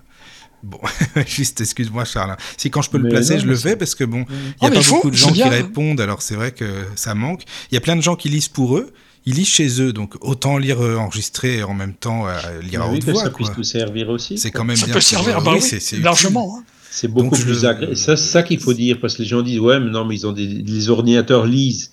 Mais Eh c'est pas oui, la même chose quand même. Ah, c'est pas la même chose. ordinateur. C'est pas la même chose. Non mais voilà, c'était juste s'il y a des auditeurs qui veulent enregistrer des livres audio, n'hésitez pas, contactez-moi. Bah, il y en a déjà là. deux personnes concernées à la radio, rien que déjà qu'à la radio du jour tu vois. Voilà, c'est ça quoi. Voilà. Bon bah alors on va revenir avec Léon Denis, c'était Voilà. juste une parenthèse. Alors, le chapitre suivant, bah, c'est l'âme Oui. immortelle. Voilà. Après, il parle d'abord de Dieu, après, il parle de l'âme immortelle. Quoi. Donc, c'est euh, hop, un coup de marteau très fort euh, pour encourager euh, le paradigme spiritualiste. Quoi. Hein. une fois qu'il a, qu'il a parlé de l'existence de l'âme et de son immortalité, ben, il parle de la pluralité des existences, de la réincarnation, forcément. Donc ça, c'est le chapitre suivant. Hein Donc tu vois, chaque, chaque, chacun, chaque, chacun de ces, de, de ces enseignements qu'il a listés dans le, dans le pourquoi de la vie, en mettant quand même sommairement pourquoi et d'où ça vient, quoi. Là, il les développe beaucoup plus dans un chapitre entier. Après, le but de la vie, hein, qu'il a développé plus tard dans le problème de l'être et de la destinée, donc le sens qu'on peut donner à la vie, la logothérapie, comme on a vu tout à l'heure. Après, les épreuves et la mort. Pourquoi on a des épreuves, pourquoi on souffre, pourquoi on est obligé de mourir? Hein? Et euh, à la fin, il revient encore une fois sur des objections, c'est-à-dire comme, comme il l'a dans la première partie, vous vous rappelez, il y avait euh, euh, les différents systèmes. Hein. Là, ben, il parle des objections, c'est-à-dire euh, il, répond aux personnes qui euh, présentent des théories différentes. Hein. Je pense que c'est un beau signe d'ouverture, ça, plutôt que d'omettre ou de cacher. Hein. Non, non, il le présente, et parce que ça donne du boulot, quoi. Et, ensuite, euh, argumenter pour dire, voilà, euh, alors c'est une idée qui paraît séduisante, mais il y a tel problème, tel problème, tel problème. alors que dans la philosophie spiritualiste, il n'y a pas ces problèmes-là. Hein voilà. Donc ça, c'était pour la deuxième partie. Bon, euh, voilà. Dieu est en nous. Hein voilà. Il y a en nous un reflet de lui. On est tous des créatures. Hein il est beau, consolant et doux de pouvoir marcher dans la vie, le front levé vers, les cieux, sachant que, même dans les orages, au milieu des épreuves les plus cruelles, au fond des cachots comme au fond des abîmes, une providence, une loi divine plane sur nous, régit nos actes. Que, de nos luttes, de nos tortures, de nos larmes, elle fait sortir notre propre gloire et notre bonheur. C'est dans cette pensée qu'est toute la force de l'homme de bien. Ah oui, bah ça résume tout. Hein. Chapitre 9, l'univers et Dieu. On n'a pas toujours ce qu'on veut dans la vie. Hein. On a, non, ou non. Euh, mais, euh, tu vois, par exemple, en ce moment, ben, j'aimerais bien sortir, mais il pleut. Mais bon, il faut de la pluie. C'est mieux quand même qu'il pleuve de temps en temps. Hein. hein ah on n'a pas toujours ce qu'on veut, mais euh, souvent, on a ce qu'il nous faut, en fait. Bah, tu auras de belles fleurs au printemps, tu vois, grâce à la pluie. Ah. Voilà, c'est ça. Euh, la pluralité des existences. À travers, la à travers la succession des temps, à la surface de milliers de mondes, nos existences se déroulent, passent et se renouvellent. À chacune d'elles, un peu du mal qui est en nous disparaît. Nos âmes se fortifient, s'épurent, pénètrent plus avant dans la voie sacrée, jusqu'à ce que, délivrées des réincarnations douloureuses, elles aient conquis, par leur mérite, l'accès des cercles supérieurs où rayonnent éternellement beauté, sagesse, puissance, amour. Chapitre 11, la pluralité des existences. Oh, c'est le livre, il est plein. Alors, ce qui est, ce qui est, ce que j'aime bien moi dans les livres de Léon Denis, c'est qu'il développe, il développe, il développe. Et souvent, à la fin des chapitres, en fait, il s'envole, quoi. Et, là, souvent, ben, moi, j'avoue que il y a des moments, il y a les, larmes coulent un peu sur les yeux, hein. tellement c'est beau, mm-hmm. tellement c'est fort et tellement c'est émouvant. Hein. Voilà. Alors, il parle aussi de la mort. Hein, euh, euh, les gueules d'enterrement qu'on fait, ce caractère effrayant, quoi. La mort n'est qu'apparente. Hein. La forme extérieure seule change. Le principe de la vie, l'âme, demeure en son unité permanente, indestructible. Hein. Donc il montre clairement que c'est une libération. Hein. Voilà. Alors là, ça c'était la deuxième partie. La troisième partie, il parle du monde invisible. Donc là, il va décrire qu'est-ce qui ah, se passe dans le monde des esprits. Là, c'est plus pour les médiums. Voilà. Euh, oui, c'est ça, c'est ça. Mm. Euh, écoute bien, Caroline. J'écoute, je suis là. Écoute bien pour tes cours. Ça va compléter aussi avec Léon Denis. Bien. Voilà. Donc, il parle de la le premier chapitre, c'est la nature et la science. Ensuite, matière et force, hein, principe unique des choses. Ensuite, il parle les fluides, le magnétisme, Donc c'est un chapitre intéressant. Ensuite, il, un chapitre sur les phénomènes spirites, ce qui nous donne accès justement à ce qui se passe dans le monde invisible. Après, il, il, donne des témoignages scientifiques. Après, ben, il parle du spiritisme en France. Il parle du Père-Esprit, ou le corps fluidique, ou corps spirituel. Le chapitre 22, c'est sur les médiums. Le chapitre 23, c'est sur l'évolution de l'âme et, du Père-Esprit de cours spirituel. Hein. Chapitre 24, euh, conséquences philosophiques et morales. Chapitre 25, le, spiritisme et la science. Chapitre 26, ben, il parle des dangers du spiritisme quand même, hein, ah. des choses qu'il faut éviter. Chapitre 27, charlatanisme et vénalité. Donc là, c'est des chapitres qui sont intéressants parce qu'il explique vraiment pourquoi euh, le, le, le, pourquoi le spiritisme euh, n'encourage pas, au contraire même euh, décourage euh, la, pratique vénale de, de, la, de la médiumnité. Quoi, hein. Et euh, chapitre 28, utilité des études psychologiques. Voilà, donc ça c'est son chapitre de la les chapitres de la troisième partie sur le monde invisible. C'était déjà bien, bien fourni et complexe d'ailleurs. Hein. Voilà, il y a pas mal de, il y a pas mal de. Alors c'est marrant parce que il parle des, des, pourquoi il y a cette résistance au niveau scientifique hein, sur, euh, sur sur l'esprit. Alors ils disent tout ah ben non c'est pas prouvé, c'est pas prouvé, c'est pas prouvé, c'est pas prouvé, c'est pas prouvé. Donc euh, chaque fois tu sais il y en a un qui fait une étude qui est en double aveugle, triple aveugle ah ben non, c'est pas concluant, ou il y a une faille ici, il y a une faille là-bas. Euh, c'est ça en fait la science, hein, on se heurte à ça. Alors, en fait, l'approche, on peut la changer en disant, bon, écoute, toi, est-ce que tu as prouvé que l'âme n'existe pas? Mais ben voilà, on peut renverser là. Ouais. Est-ce que tu as prouvé que euh, c'est le cerveau, il y a tout, tout est dans le cerveau, tu vois? Non, c'est pas plus prouvé. Donc, la question, c'est de dire, écoutez, on est scientifique, donc on est ouvert, donc on prend une hypothèse, et on essaie de voir toutes les conséquences de cette hypothèse. Euh, par rapport à l'autre hypothèse, on essaie de voir toutes les conséquences. Il faut faire tomber les préjugés, hein, toutes ces faiblesses et c'est ces préjugés qui sont les, les plus difficiles euh, à, vaincre. Je me souviens quand j'avais visité euh, les salines d'Arquesnan, là, dans le, dans, dans, dans le Jura, euh, l'ingénieur, alors je me souviens plus de son nom, qui, qui a conçu, hein, je sens que c'était à l'époque de Louis XIV, hein, euh, plutôt que de mettre, parce que les, les, en fait, les mines de sel étaient euh, dans les montagnes, hein, donc c'était dans mmh. des vallées, c'était pas simple. Donc lui, il a dit bon, on va faire autrement. On va sortir des montagnes, on va se mettre dans la plaine et on va dissoudre le sel dans de l'eau et l'amener avec des tuyaux. Alors les tuyaux, à l'époque, c'était des troncs d'arbres qui étaient creux. Et donc, et avec le temps, se remplissait de sel, il pourrissait, fallait les changer et tout. Et alors, il y a eu un tollé, et tout le monde était absolument contre et tout. Euh, et, et, donc, euh, il a dit, le plus dur, c'est de, c'est de bousculer les idées reçues, quoi. Ça marchera pas. Hein. Et il a fini par le faire marcher quand même, quoi. tentait que, voilà, c'était. Et, et tout, c'est toujours comme ça. Hein. Dès que euh, Fulton qui a dit avec la vapeur on peut euh, faire euh, euh, des trains, ben ils l'ont aussi, il a aussi été traité de fou. Hein. Et pourtant, à peine quelques années plus tard, euh, les chemins de fer se développaient partout. Bien sûr. Et, j'ai une petite caricature euh, sur sur un slide là qui montre un homme préhistorique hein, qui a taillé une pierre en forme de roue. Hein.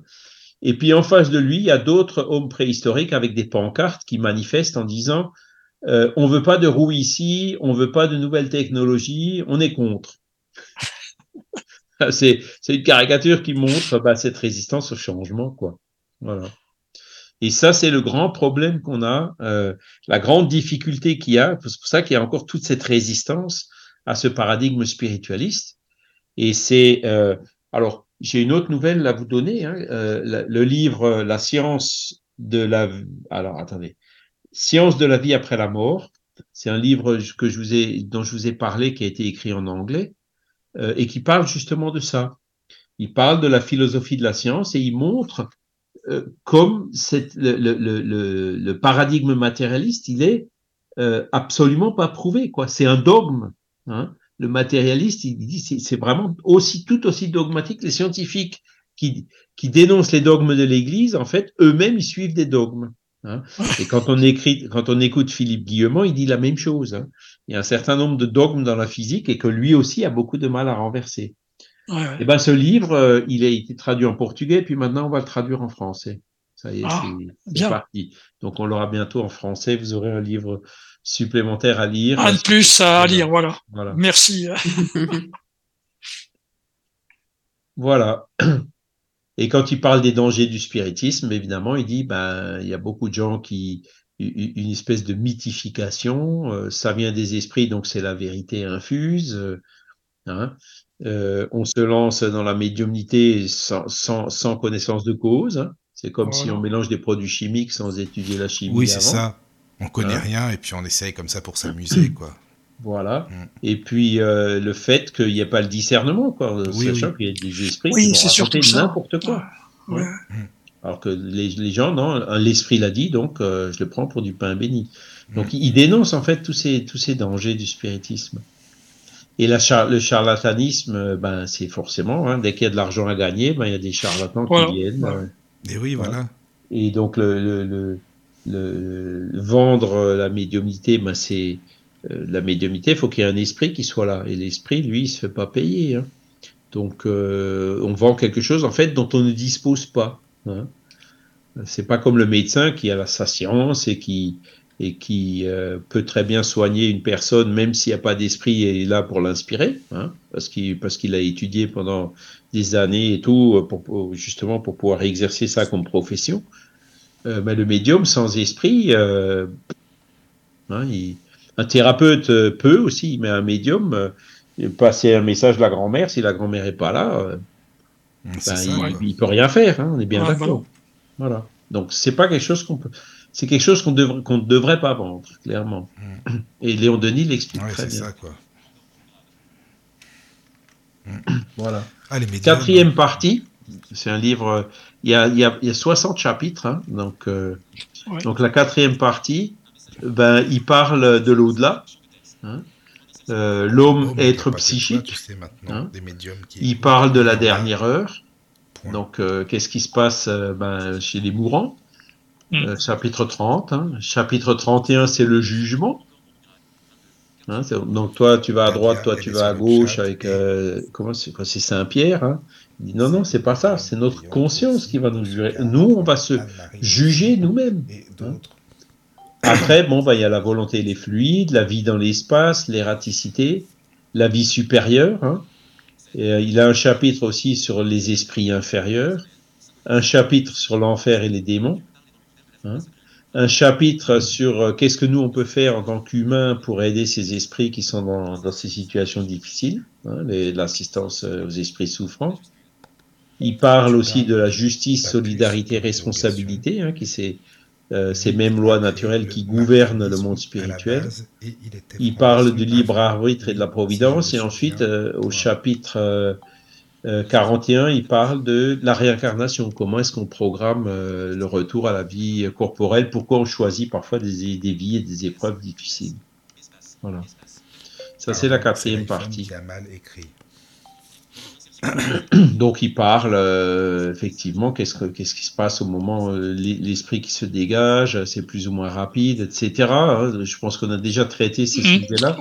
Donc euh, le jugement, hein, c'est en lui-même, dans sa propre conscience, que l'esprit trouve sa récompense ou son châtiment. Il est son propre juge. Voilà. Il n'y a pas de juge extérieur, il n'y a pas Dieu ou, ou, un, ou, un, apôtre qui va dire toi tu vas à droite et à gauche. Non, on se retrouve mhm naturellement dans un milieu qui est en affinité avec notre état d'esprit. Hein. C'est pour ça que les criminels se retrouvent avec des criminels, les suicidés se retrouvent avec des suicidés, et ainsi de suite. Hein. Dans, le, dans le monde spirituel, on se retrouve euh, naturellement hein, euh, par les affinités. Puis ce sont les lois, les lois d'affinité qui, nous, qui gouvernent euh, les relations dans le monde spirituel. Voilà. La volonté les fluides, ça, il aime bien. Hein. Donc, euh, le magnétisme, les fluides, Jésus qui guérissait, hein, c'est, euh, il avait la connaissance justement de ces fluides hein, qu'on peut émettre. hein, que le magnétiseur émet, qu'un médium qui donne des passes magnétiques émet, et, donc fluides qui sont le moteur de ces fluides, la pompe, c'est, elle est actionnée par la volonté. Voilà. Et la volonté, c'est vraiment euh, un, des sujets favoris euh, de Léon Denis, quoi. Pour nous responsabiliser, pour nous dire non, c'est pas des choses qui s'achètent, c'est des, des choses qui sont gratuites, mais qui se conquièrent par notre volonté. Voilà. Mmh. Euh, la cinquième partie, donc là, il nous parle, le, le cinquième partie est intitulé Le droit chemin. Donc je vais vous lister les chapitres aussi. Donc la vie morale, le devoir, tiens, tiens, on l'a déjà vu quelque part celui-là. Hein. Mmh. Foi, espérance, consolation. Hein. L'orgueil, la richesse, la pauvreté, l'égoïsme, oh. la charité, la patience, la bonté, l'amour, la résignation dans l'adversité, la prière, le travail, la sobriété, la continence, l'étude, l'éducation, les questions sociales et la loi morale. Alors choisis, euh, Michael, un chapitre là Moi j'ai choisi l'amour, tu vois. Euh, oui. Il y en a tellement. Il y en a tellement. Non, c'est pas évident. Hein. Franchement, c'est pas, euh, pas simple. Hein. évident. La ils, sont, ils, sont, tous, je le dis, ils sont tous, et chaque fois, eh ben, ils développent un oui, chapitre ça. entier. Hein. Ils sont pas très longs les chapitres, hein. mais dans un chapitre entier, ils développent chacun de ces mmh, thèmes. Mmh, ouais. C'est vraiment, c'est la partie euh, le droit chemin, les lois morales, quoi. Oui, voilà, c'est ça. Oui, ça. Bah mais c'est intéressant, c'est très bien. Après, appliquer, c'est plus compliqué. Ah, ça, c'est une autre histoire. c'est ça, c'est autre chose, mais voilà. Ouais, ouais. Euh, ah, tu veux quand même vous citer, faire une citation ou Tu avais dit l'amour, est-ce que j'en ai une sur l'amour? Ah. Ouais, j'étais entendu, Michael. Ah oui, j'en ai une. tu, veux que je la lise euh? Ah bah Allez, Daniel, je vais te la lire. Allez, vas-y. Dit que... Alors, qui que vous soyez, vous qui lisez ces pages, sachez que nous nous rencontrerons un jour, soit en ce monde, dans des existences ultérieures, soit sur une sphère plus avancée ou dans l'immensité des espaces. Que nous sommes destinés à nous influencer dans le sens du bien, à nous aider dans notre ascension continue.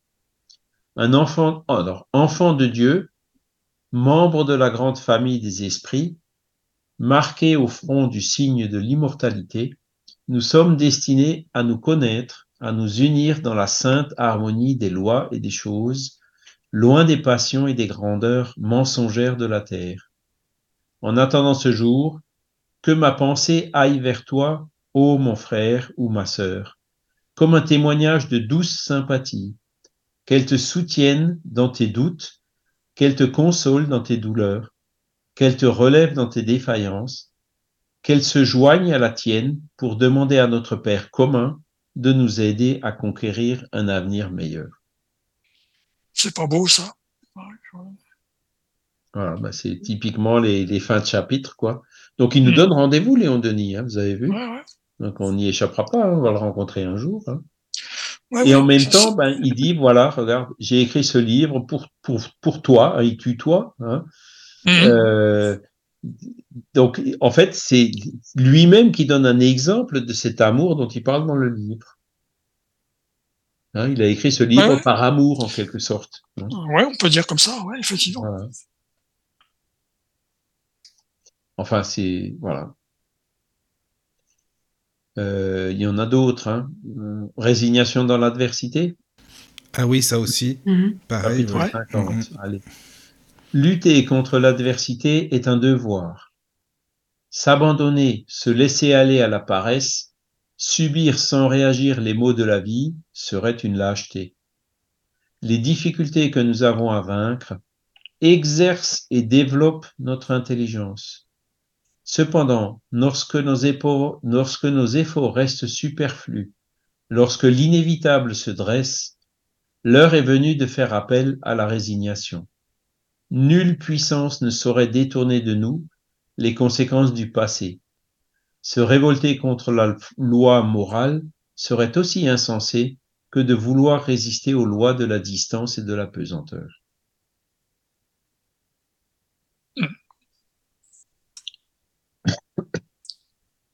Hein, donc, euh, il parle de la lutte dans l'adversité, hein, et il parle aussi de la résignation.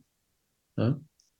C'est vrai que bon, quand on est en phase terminale ou quelque chose comme ça, bon, on peut continuer à lutter, mais il y a des moments où, bon, ben voilà, euh, hein, il y a des choses euh, que, qu'on subit, quand l'heure est venue, l'heure est venue. Hein, on n'y échappe, on n'y échappera pas, comme on dit. Hein. c'est sûr. Donc, dans ces moments-là, ben, euh, lutter, ben, ça servira pas à grand chose. Se révolter, ça, c'est, ce serait contre-productif. Donc, c'est là où il, faut, où il faut faire appel aussi à cette résignation. Voilà. Résignation dans l'adversité mais pas laisser tomber, pas, pas abandonner la lutte. Il faut lutter quand même. Hein. Mm.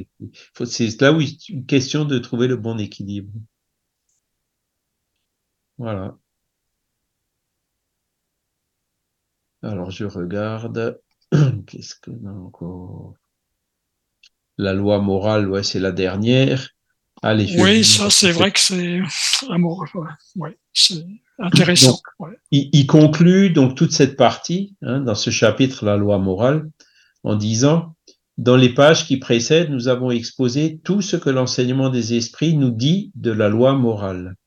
C'est dans cette révélation que réside la véritable grandeur du spiritisme.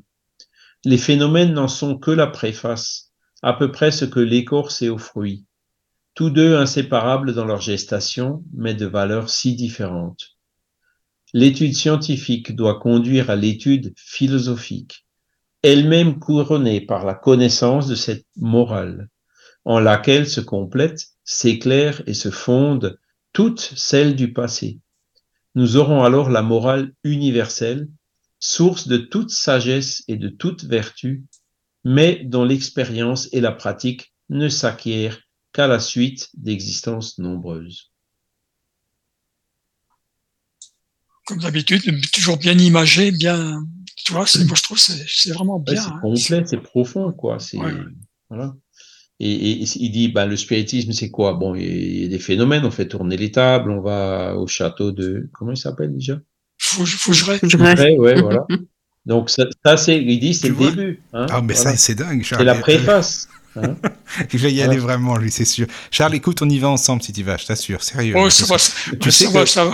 Je me suis toujours dit, oh, j'irai pas et tout, puis finalement, à chaque fois, on en parle. Si on en parle, c'est que ça, ça revient pas pour rien. C'est pas la première fois. Faut y aller. Hein. Il y a l'étude, il y a l'étude scientifique. Ah oui, Caro, tu vas nous emmener. Elle doit conduire à l'étude philosophique. ah oui, oui, oui. Je vous emmène.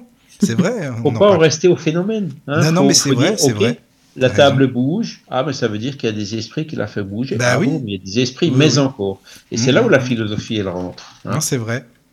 Et ensuite, OK, il y a des esprits, mais qu'est-ce qu'ils nous disent du bien et du mal et tout hein? Donc, elle-même, cette philosophie, elle, elle sera couronnée par la connaissance de cette morale, tu vois? Et cette morale, donc, enseignée par les esprits, ils ont, ils ont, tous, ils sont tout de suite venus dire à Kardec, et là Léon Denis le reconnaît de façon admirable, on vient, on vous a déjà tout dit. Jésus vous a tout dit il y a 2000 ans. Nous, on, nous, on, vous apporte rien de neuf. On vous l'explique, c'est tout. Et Léon Denis, il écrit, en laquelle se complètent, s'éclairent et se fondent toutes celles du passé. Mmh.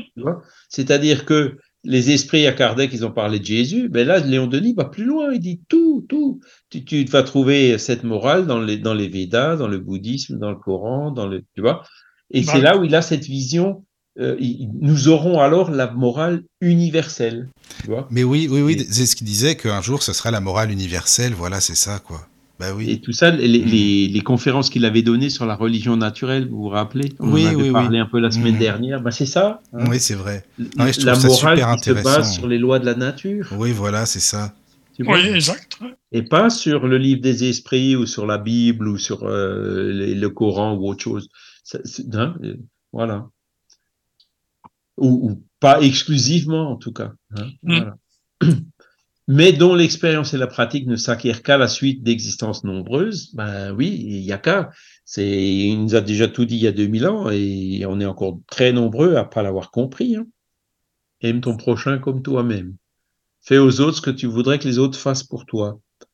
Si on, appliquait ça, il n'y aurait plus de guerre, on est bien d'accord. Il n'y aurait plus de vol, il n'y aurait plus de violence, il n'y aurait plus rien. Hein. on serait déjà dans le monde. Hein, et Jésus est venu nous dire ça il y a 2000 ans déjà. Donc, effectivement, la pratique ne s'acquiert qu'à la suite d'existences nombreuses. On a peut-être déjà eu quoi 10, 15, 20 réincarnations depuis, depuis Jésus. Ben voilà, on n'a toujours pas encore euh, suffisamment compris. Quoi. Ça n'évolue pas beaucoup, hein, on dirait. Hein voilà. Il y a du boulot. Ça va aller petit à petit. On va, on va terminer donc ce livre après la mort. Donc les deux derniers chapitres, ben, il fait comme d'habitude un résumé et puis une conclusion. Ah oui, c'est vrai, il y a toujours les petits résumés et conclusions. voilà, ça. Hmm. Donc alors j'avais dit 60 chapitres, non, je me suis trompé, il n'y en a que 56. Bah, en même temps, 56 euh, plus l'introduction, le résumé, la conclusion, bah, on n'est pas loin C'est un bouquin quand même, euh, c'est un gros bouquin. Et tu dis que les autres sont quand même plus gros que celui-ci. Alors ça, moi, je pensais pas, tu vois. C'est marrant, je pensais pas que c'était. Bah, il, est, il, il, est moins condensé que le Pourquoi David. Hein, D'accord. mais euh, il n'est pas aussi développé évidemment que les autres. D'accord. Il a quand même ah, réussi à le faire tenir. Encore aujourd'hui, si tu veux, le, euh, comme on les imprime maintenant avec les mêmes caractères et les mêmes euh, tailles de pages et oui, tout, oui. Bah, il, il, il, a clairement 100 euh, pages ou 200 pages de moins que le problème de lettres. Ah oui, ah d'accord. Ah, je pensais pas, tu vois. D'accord. Hmm. Donc il se lit relativement bien et relativement vite. Oh, oui. Alors, je, je vais quand même en profiter parce que la conclusion, elle est, elle est assez lumineuse aussi. Si vous voulez bien une petite citation. Voilà, tout à fait. Et toi, ô mon ami, ô mon frère, qui a reçu ces vérités dans ton cœur et qui en connaît tout le prix, permets-moi un dernier rappel, une dernière exhortation. Souviens-toi que la vie est courte. Pendant sa durée, efforce-toi d'acquérir ce que tu es venu chercher en ce monde, le perfectionnement véritable. Puisse ton être spirituel en sortir plus pur qu'il n'y est entré. Garde-toi des pièges de la chair. Songe que la terre est un champ de bataille, où la matière et l'essence livrent à l'âme un perpétuel assaut. Lutte avec courage contre les passions viles. Lutte par l'esprit et par le cœur. Corrige tes défauts. Adoucis ton caractère. Fortifie ta volonté. Que ta pensée se détache des vulgarités terrestres et s'ouvre des échappées sur le ciel lumineux. Souviens-toi que tout ce qui est matériel est éphémère. Les générations passent comme les flots de la mer. Les empires s'écroulent. Les mondes eux-mêmes périssent. Les soleils s'éteignent. Tout fuit, tout s'évanouit. Mais il est trois choses qui viennent de Dieu et sont immuables comme lui trois choses qui resplendissent au-dessus du miroitement des gloires humaines. C'est la sagesse, la vertu et l'amour. Conquiers-les par tes efforts et, en les atteignant, tu t'élèveras au-dessus de ce qui est passager et transitoire, pour jouir de ce qui est éternel. Ouais. Bah, ça, c'est de la conclusion, au Hein. Oh, c'est, ah On retrouve l'amour. Vraiment. C'est du Léon Denis. Hein, oui, c'est du Léon Denis, c'est sûr.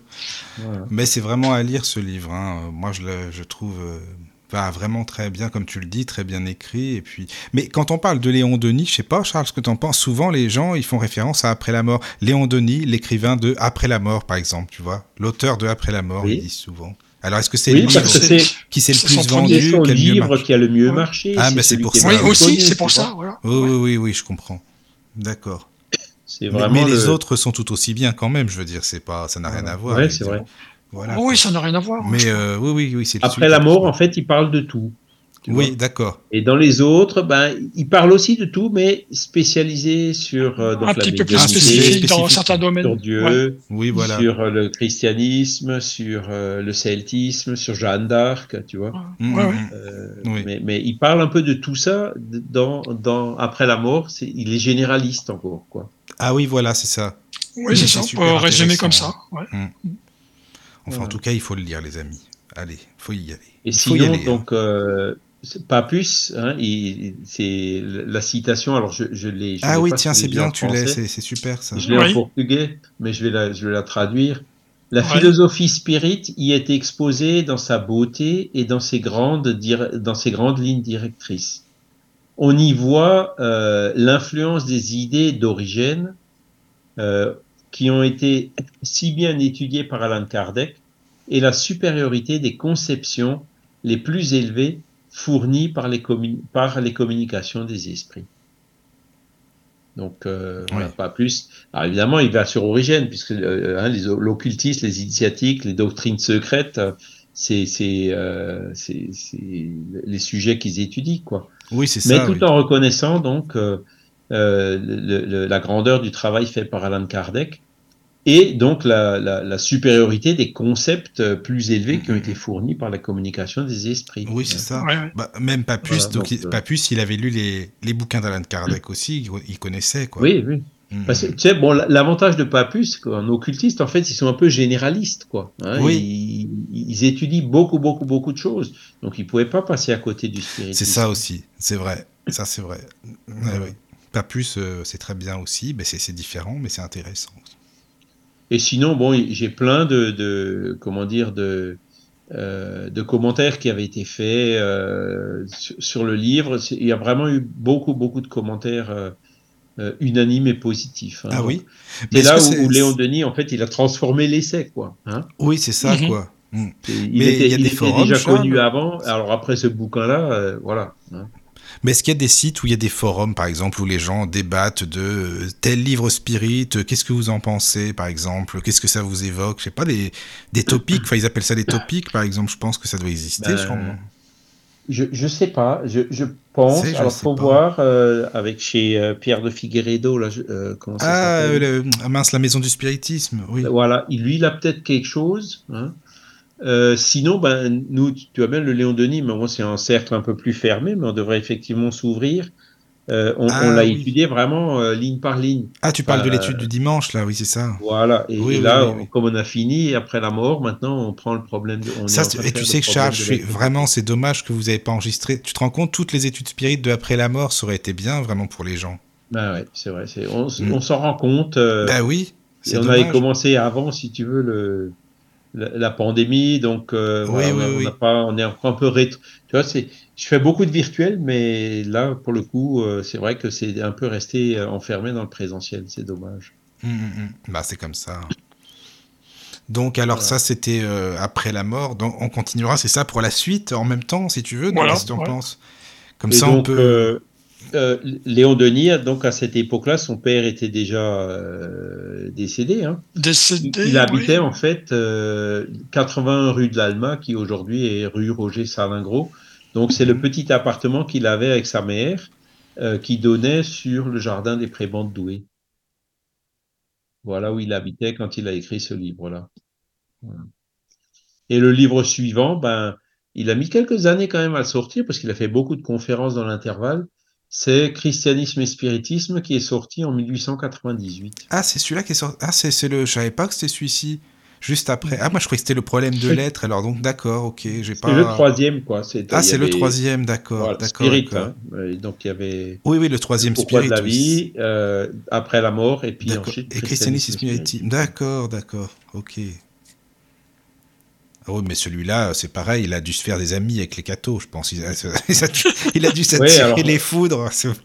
Ouais, euh, alors, oui et non, hein, mais bon, euh, il, dit bien au début euh, que qu'il n'a pas écrit ce livre euh, avec des intentions malveillantes. Oui, hein, bien, sûr. bien sûr. Bien sûr, Dans le christianisme, il y a des choses qui sont sublimes, qui sont magnifiques. Quoi, hein.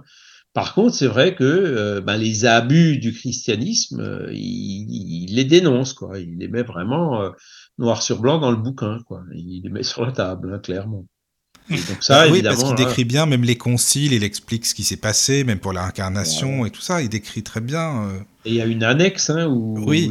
il y a même plusieurs annexes. Hein, oui, il y a plusieurs annexes. Avec plusieurs chapitres.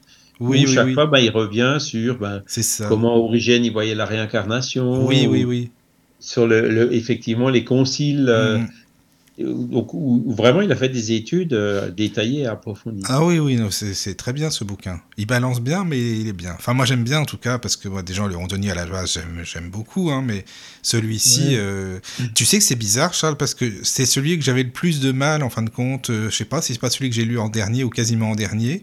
Peut-être parce que bah, tu sais, on est habitué selon la ou l'éducation ou autre. Tu vois ce que je veux dire quand tu lis des trucs, euh, ça te peut-être changer certaines choses dans ton petit confort. Le cerveau, il aime bien, euh, bah, tu, voilà, il aime bien son confort.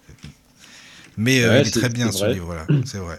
Mais bon, c'est pareil, c'est pas le premier que j'ai lu, hein, c'est clair. Ah oui, hein, pareil. J'ai certainement pris dans l'invisible avant celui-là. Ah oui, moi aussi. Bah oui, c'est ça, quoi. Ah, ça, c'était mon premier, ça, dans l'invisible. Mmh. Ah Récemment, quand je l'ai relu, j'ai dit, punaise, ce livre-là, il est quand même assez fondamental, justement pour, pour nous aider à reformater un peu le disque dur. Je l'ai relu il n'y a pas longtemps aussi. Ah oui, oui, c'est ce que tu avais déjà mmh. énoncé, mmh, la façon de voir les choses, effectivement. Mmh. C'est un peu le ciel et l'enfer de première partie, tu vois. Pareil.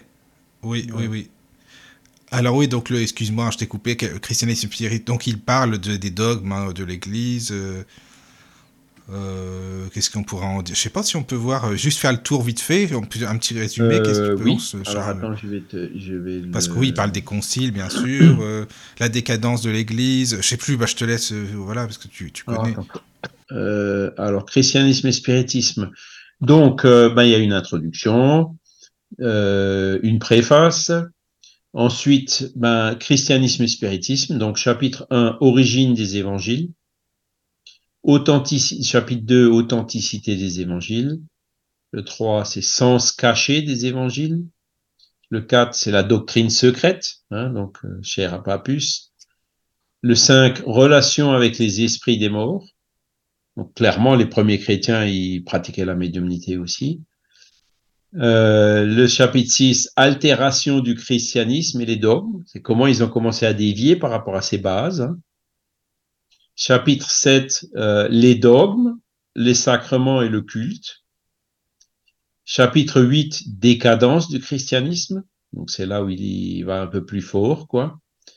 Chapitre 9, la nouvelle révélation, le spiritisme et la science. Hein. La nouvelle révélation, la doctrine des esprits. Et euh, chapitre 11, rénovation. Donc ça, ce sont les, les c'est la structure du bouquin euh, dans ces chapitres. Oui. Hein. Hmm il y a des notes complémentaires hein, en annexe. Donc, euh, numéro un, c'est sur l'autorité de la Bible et les origines de l'Ancien Testament. Sur deux, numéro 2, c'est sur l'origine des évangiles, hein, d'où ils viennent. Il raconte tout, euh, euh, qui étaient les, les, les évangélistes, euh, comment ils ont écrit, comment est-ce que ça a été ensuite repris. Il y a eu plusieurs versions. Il y a eu, euh, comment il s'appelle déjà? Euh, Quelqu'un chargé par le pape euh, de, de, remettre tout ça en ordre. Enfin, ça a été refait, traduit, réécrit. C'est là où il, il, montre comment même les évangiles qu'on a aujourd'hui, en fait, ils ont été touillés. Il y a énormément d'erreurs dedans et puis des, des hein, c'est, euh, comment dire? Il y a certainement eu beaucoup de déformations par rapport à ce qu'avait dit Jésus. Tu vois? Mm. Donc, euh, et c'est ça qui, c'est ça les sujets qu'il approfondit, quoi le sens caché des évangiles. Hein, donc Jésus, évidemment, il n'avait pas tout dit. Euh, sur la réincarnation, donc il y a une note euh, complémentaire où il montre clairement tout, tout, tout, tout ce qui lié à l'évangile ou dans le christianisme qui parlait de la réincarnation hein, et comment elle a été éliminée par après. Sur les relations des premiers chrétiens avec les esprits, donc la médiumnité, euh, les phénomènes spirites dans la Bible, donc euh, ça c'est aussi intéressant, hein, donc les, apparitions, les matérialisations, etc. Sur le sens attribué aux mots Dieu et démon. Ensuite, numéro 9, sur le Père Esprit au cours subtil, quelle était l'opinion des pères de l'Église? Donc on voit qu'ils étaient vraiment déjà tout proches euh, du cours spirituel, hein, du Père Esprit. Ensuite, euh, note numéro 10, c'est Galilée et la congrégation de l'index. Note numéro 11, Pidi, c'est le modernisme. Pidi, je pense que c'était le pape euh, à l'époque. Hein. Et note numéro 12, les phénomènes spirites contemporains, preuve d'identité des esprits. Hmm. Ah, c'est très complet, hein, C'est tout un programme. Ouais. Ah là, il, fait vraiment, si tu veux, tout le tour. tout ce qui est attaché au christianisme, au spiritisme euh, est détaillé dans le bouquin. Oui, c'est ça. Bah déjà, Kardec, il avait bien déblayé le terrain au début quand même, hein, avec euh, pas mal de euh, l'évangile. Le ciel et l'enfer, première partie, et aussi avec l'évangile selon le Oui, c'est ça. Oui, oui, oui.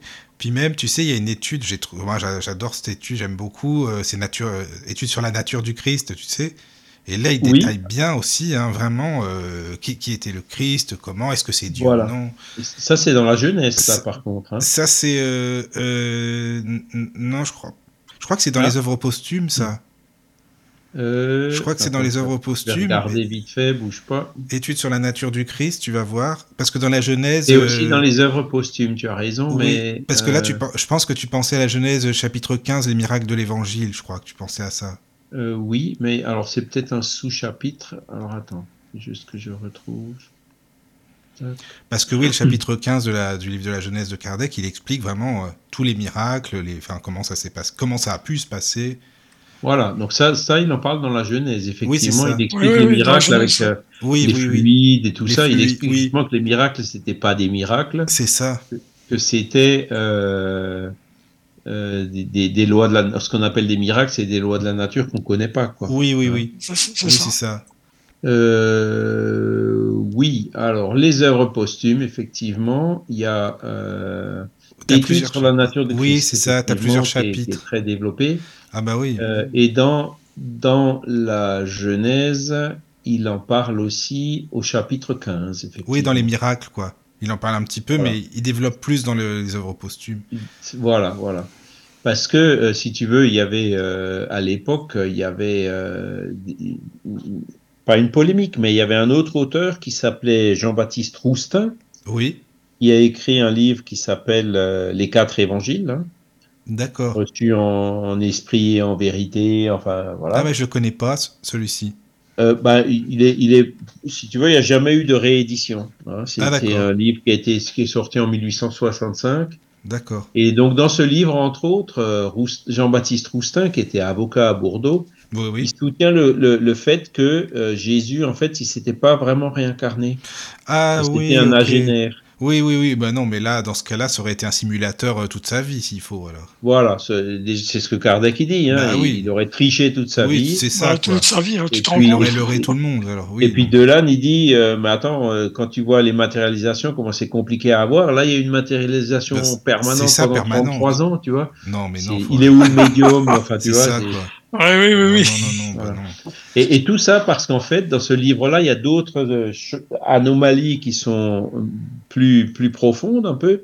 Mhm. C'est Roustin, il dit que euh, on se réincarne par punition. Tu vois? D'accord. Il, il, ça revenait un petit peu euh, euh à des notions d'église, en fait. Hein, tu vois Oui, oui, oui. Péché originel, ce genre de truc. Ah, Et donc, comme il disait que la on se réincarne par punition, bah, ah, bah, ça veut dire que Jésus a été puni. Ah, bah non, non, bah, Jésus n'était pas réincarné, tu vois. Oui, c'est ça. C'est une histoire qui est un peu, voilà, tirée par les cheveux, quoi. c'est un peu tordu, genre. Oui, non, bah, je préfère Kardec, c'est même pas la peine. Et, donc, euh, plus, plus profondément, euh, dans, dans, derrière cette, euh, ce livre de Roustin, en parlant de punition, tu vois bien, là, Léon Denis, il dit, c'est nous-mêmes qui nous punissons, c'est nous-mêmes qui sommes notre propre juge. Tu vois, il n'y a personne d'extérieur qui vient et qui te punit.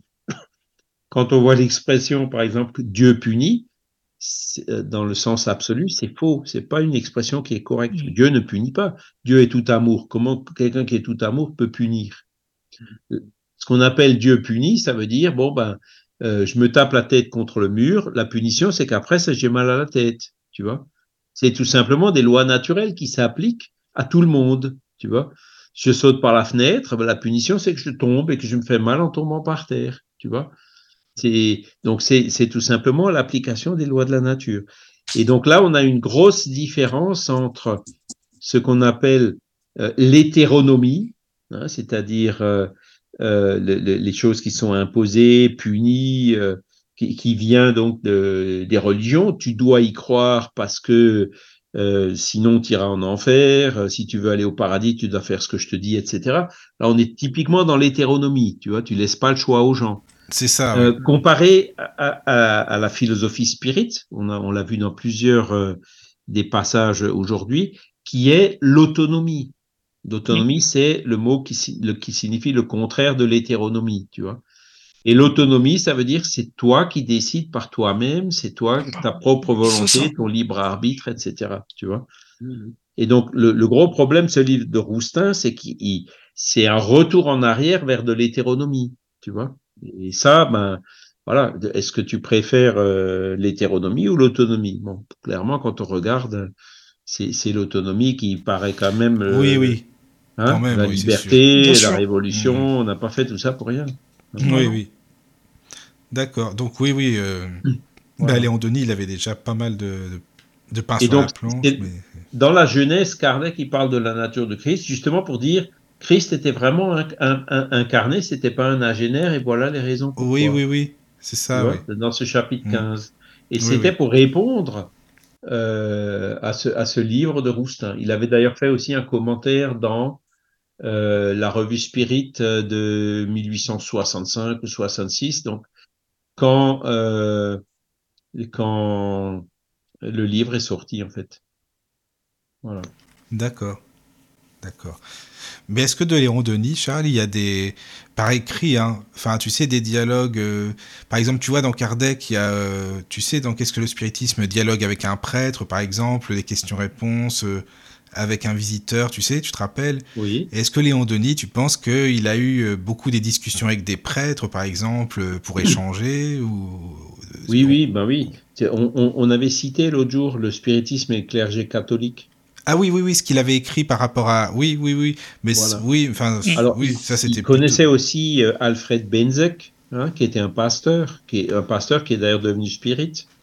Oui. Donc, c'est tout ça, c'était aussi à l'époque de Léon Denis. Et Léon Denis, dans Christianisme et Spiritisme, il parle de la religion catholique, de la religion protestante, en disant que euh, les protestants, certains protestants euh, arrivent beaucoup plus facilement euh, au spiritisme, tu vois. Ah, pas les évangéliques, ceux qui prennent tout au pied de la lettre. ah oui, non, bah ça c'est sur des textes trafiqués, Là, ils vont te dire c'est le diable, avec des erreurs de traduction et tout. Oui, oui, c'est ça. Mais les, les, les, ceux qui vont vraiment plus dans l'interprétation, dans la réflexion, hein, euh, comme était le, c'était le cas de Benzek, il y avait plusieurs pasteurs qui étaient spirites à l'époque. D'accord. Hmm. Ouais, c'est intéressant ça. Hmm. Euh, d'accord, bah donc euh, oui, donc le christianisme et le spiritisme. bah après, je sais pas, qu'est-ce qu'on, comment on fait, on continue la semaine bah, écoute, moi c'est ce que je vous propose parce que c'est vrai que là, euh, finalement, alors j'ai peut-être été un peu euh, long sur. Euh, non, non, pas du tout. Non, non, non, non, non, non, pas les commentaires et les citations. Non, au contraire, c'est bien. Moi, je vous propose de continuer. En, gros, là, on est en, 1890, dans les années 1890. On a vu après la mort, on mm. passera à la suite. Bah oui, d'accord, on fait ça. Hein c'est parfait, oui, oui c'est bien. Non, non, c'est bien, de passer du temps. Hein. Il y aura plusieurs émissions, mais c'est très bien. Ah oui, non, détail, surtout, bah, ça donne envie de les relire. Moi, je te dis franchement, les bouquins, c'est vrai que ça donne envie de le lire ou certains passages euh, quand on explique comme ça. Même pour les, auditeurs, hein, s'ils veulent lire, et puis euh, d'avoir des, de, pouvoir réécouter par euh, le biais des, des podcasts des, des, passages justement, les lire ou les relire, des, citations, des explications, c'est bien. On, oui, les oui, on, les a presque tous enregistrés, hein, si je me rappelle bien, Michael. Hein. Euh, oui, c'est ça. Oui. Mhm. Oui, oui. Donc, il a euh, vraiment pu en manquer beaucoup. Ah oui, quand même. Hein. Oui, oui. Oui, oui. Bah, c'est très bien. pas mal d'heures déjà. Hein. pas mal, ouais, maintenant. Ça en fait pas mal. un peu plus de, presque deux heures, pas tout à fait deux heures et demie chaque émission. Je sais pas, ça en fait pas mal de maintenant d'émissions. Déjà d'émissions en tout, ça en fait au moins 35. Oh, je sais pas beaucoup quand même. Quarantaine. je sais plus où j'en suis. Là. À un moment donné, j'avais commencé à compter. Mais euh, bon, en tout cas, il y a beaucoup, beaucoup d'informations. Et puis, euh, c'est bien de réécouter comme ça. Voilà. Ah oui, oui. Donc, si, si, vous voulez, on fait ça. Moi, ça me va. Euh, on continue. Bah, Charles, si c'est bon. Daniel, oh, Moi, c'est pareil. Hein. Moi, c'est pareil. Hein. Pas de souci. Ah bah c'est Nos problèmes. C'est parfait. Nos problèmes fourmis. Super, super. J'aime bien Léon Denis, hein, je m'en lasse pas. Ah mais moi aussi. Hein. mais ça se voit, ça se voit, ça s'entend, euh, Charles, tu vois. Oui, oui. Euh, c'est vrai. Franchement. Euh... Non, ça, c'est vraiment de la lecture qui fait du bien. C'est mmh, ça. Mmh, mmh. Ouais, je suis d'accord. Oui, c'est vrai. Voilà, les amis. Bon. Ok. Eh ben, on va vous dire bah. à comment dire, à demain, demain pour euh, oui, pour les auditeurs, ou après-demain, je sais même pas quand. Enfin bon, bref. Non, vendredi. vendredi. Oh, car heureusement que tu es là, tu sais. Hein. Si t'étais pas là, je sais pas ce qu'on ferait. Hein. Vraiment, c'est bien. Voilà, Charles, je t'en remercie. Merci, euh, Charles. de rien, merci, à vous. Et à très bientôt. Alors, juste désolé, les amis. Excuse-moi, Daniel, parce que juste le début, hein, je, explique juste aux auditeurs. Désolé, les amis. Je vais faire bosser Caro, donc ne vous inquiétez pas, c'est pas une émission qui recommence. Mais comme le tout début, début, les dix premières secondes, ça n'a pas enregistré vu que j'ai bugué euh, en démarrant mon, mon PC. Donc, Caro, tu vas devoir refaire le début. Je suis désolé, mais les dix premières secondes, même si les auditeurs, c'est pas grave, hein, il n'y a pas de problème. Voilà. Bon, bah, je, je vous dis à des heures sup, d'accord. Oui. Bisous à tous. Bisous les amis. Bonne nuit. Oui, oui. Entrez dans la sérénité et la paix, la paix, la paix, la paix. Bienvenue sur la radio du Lotus.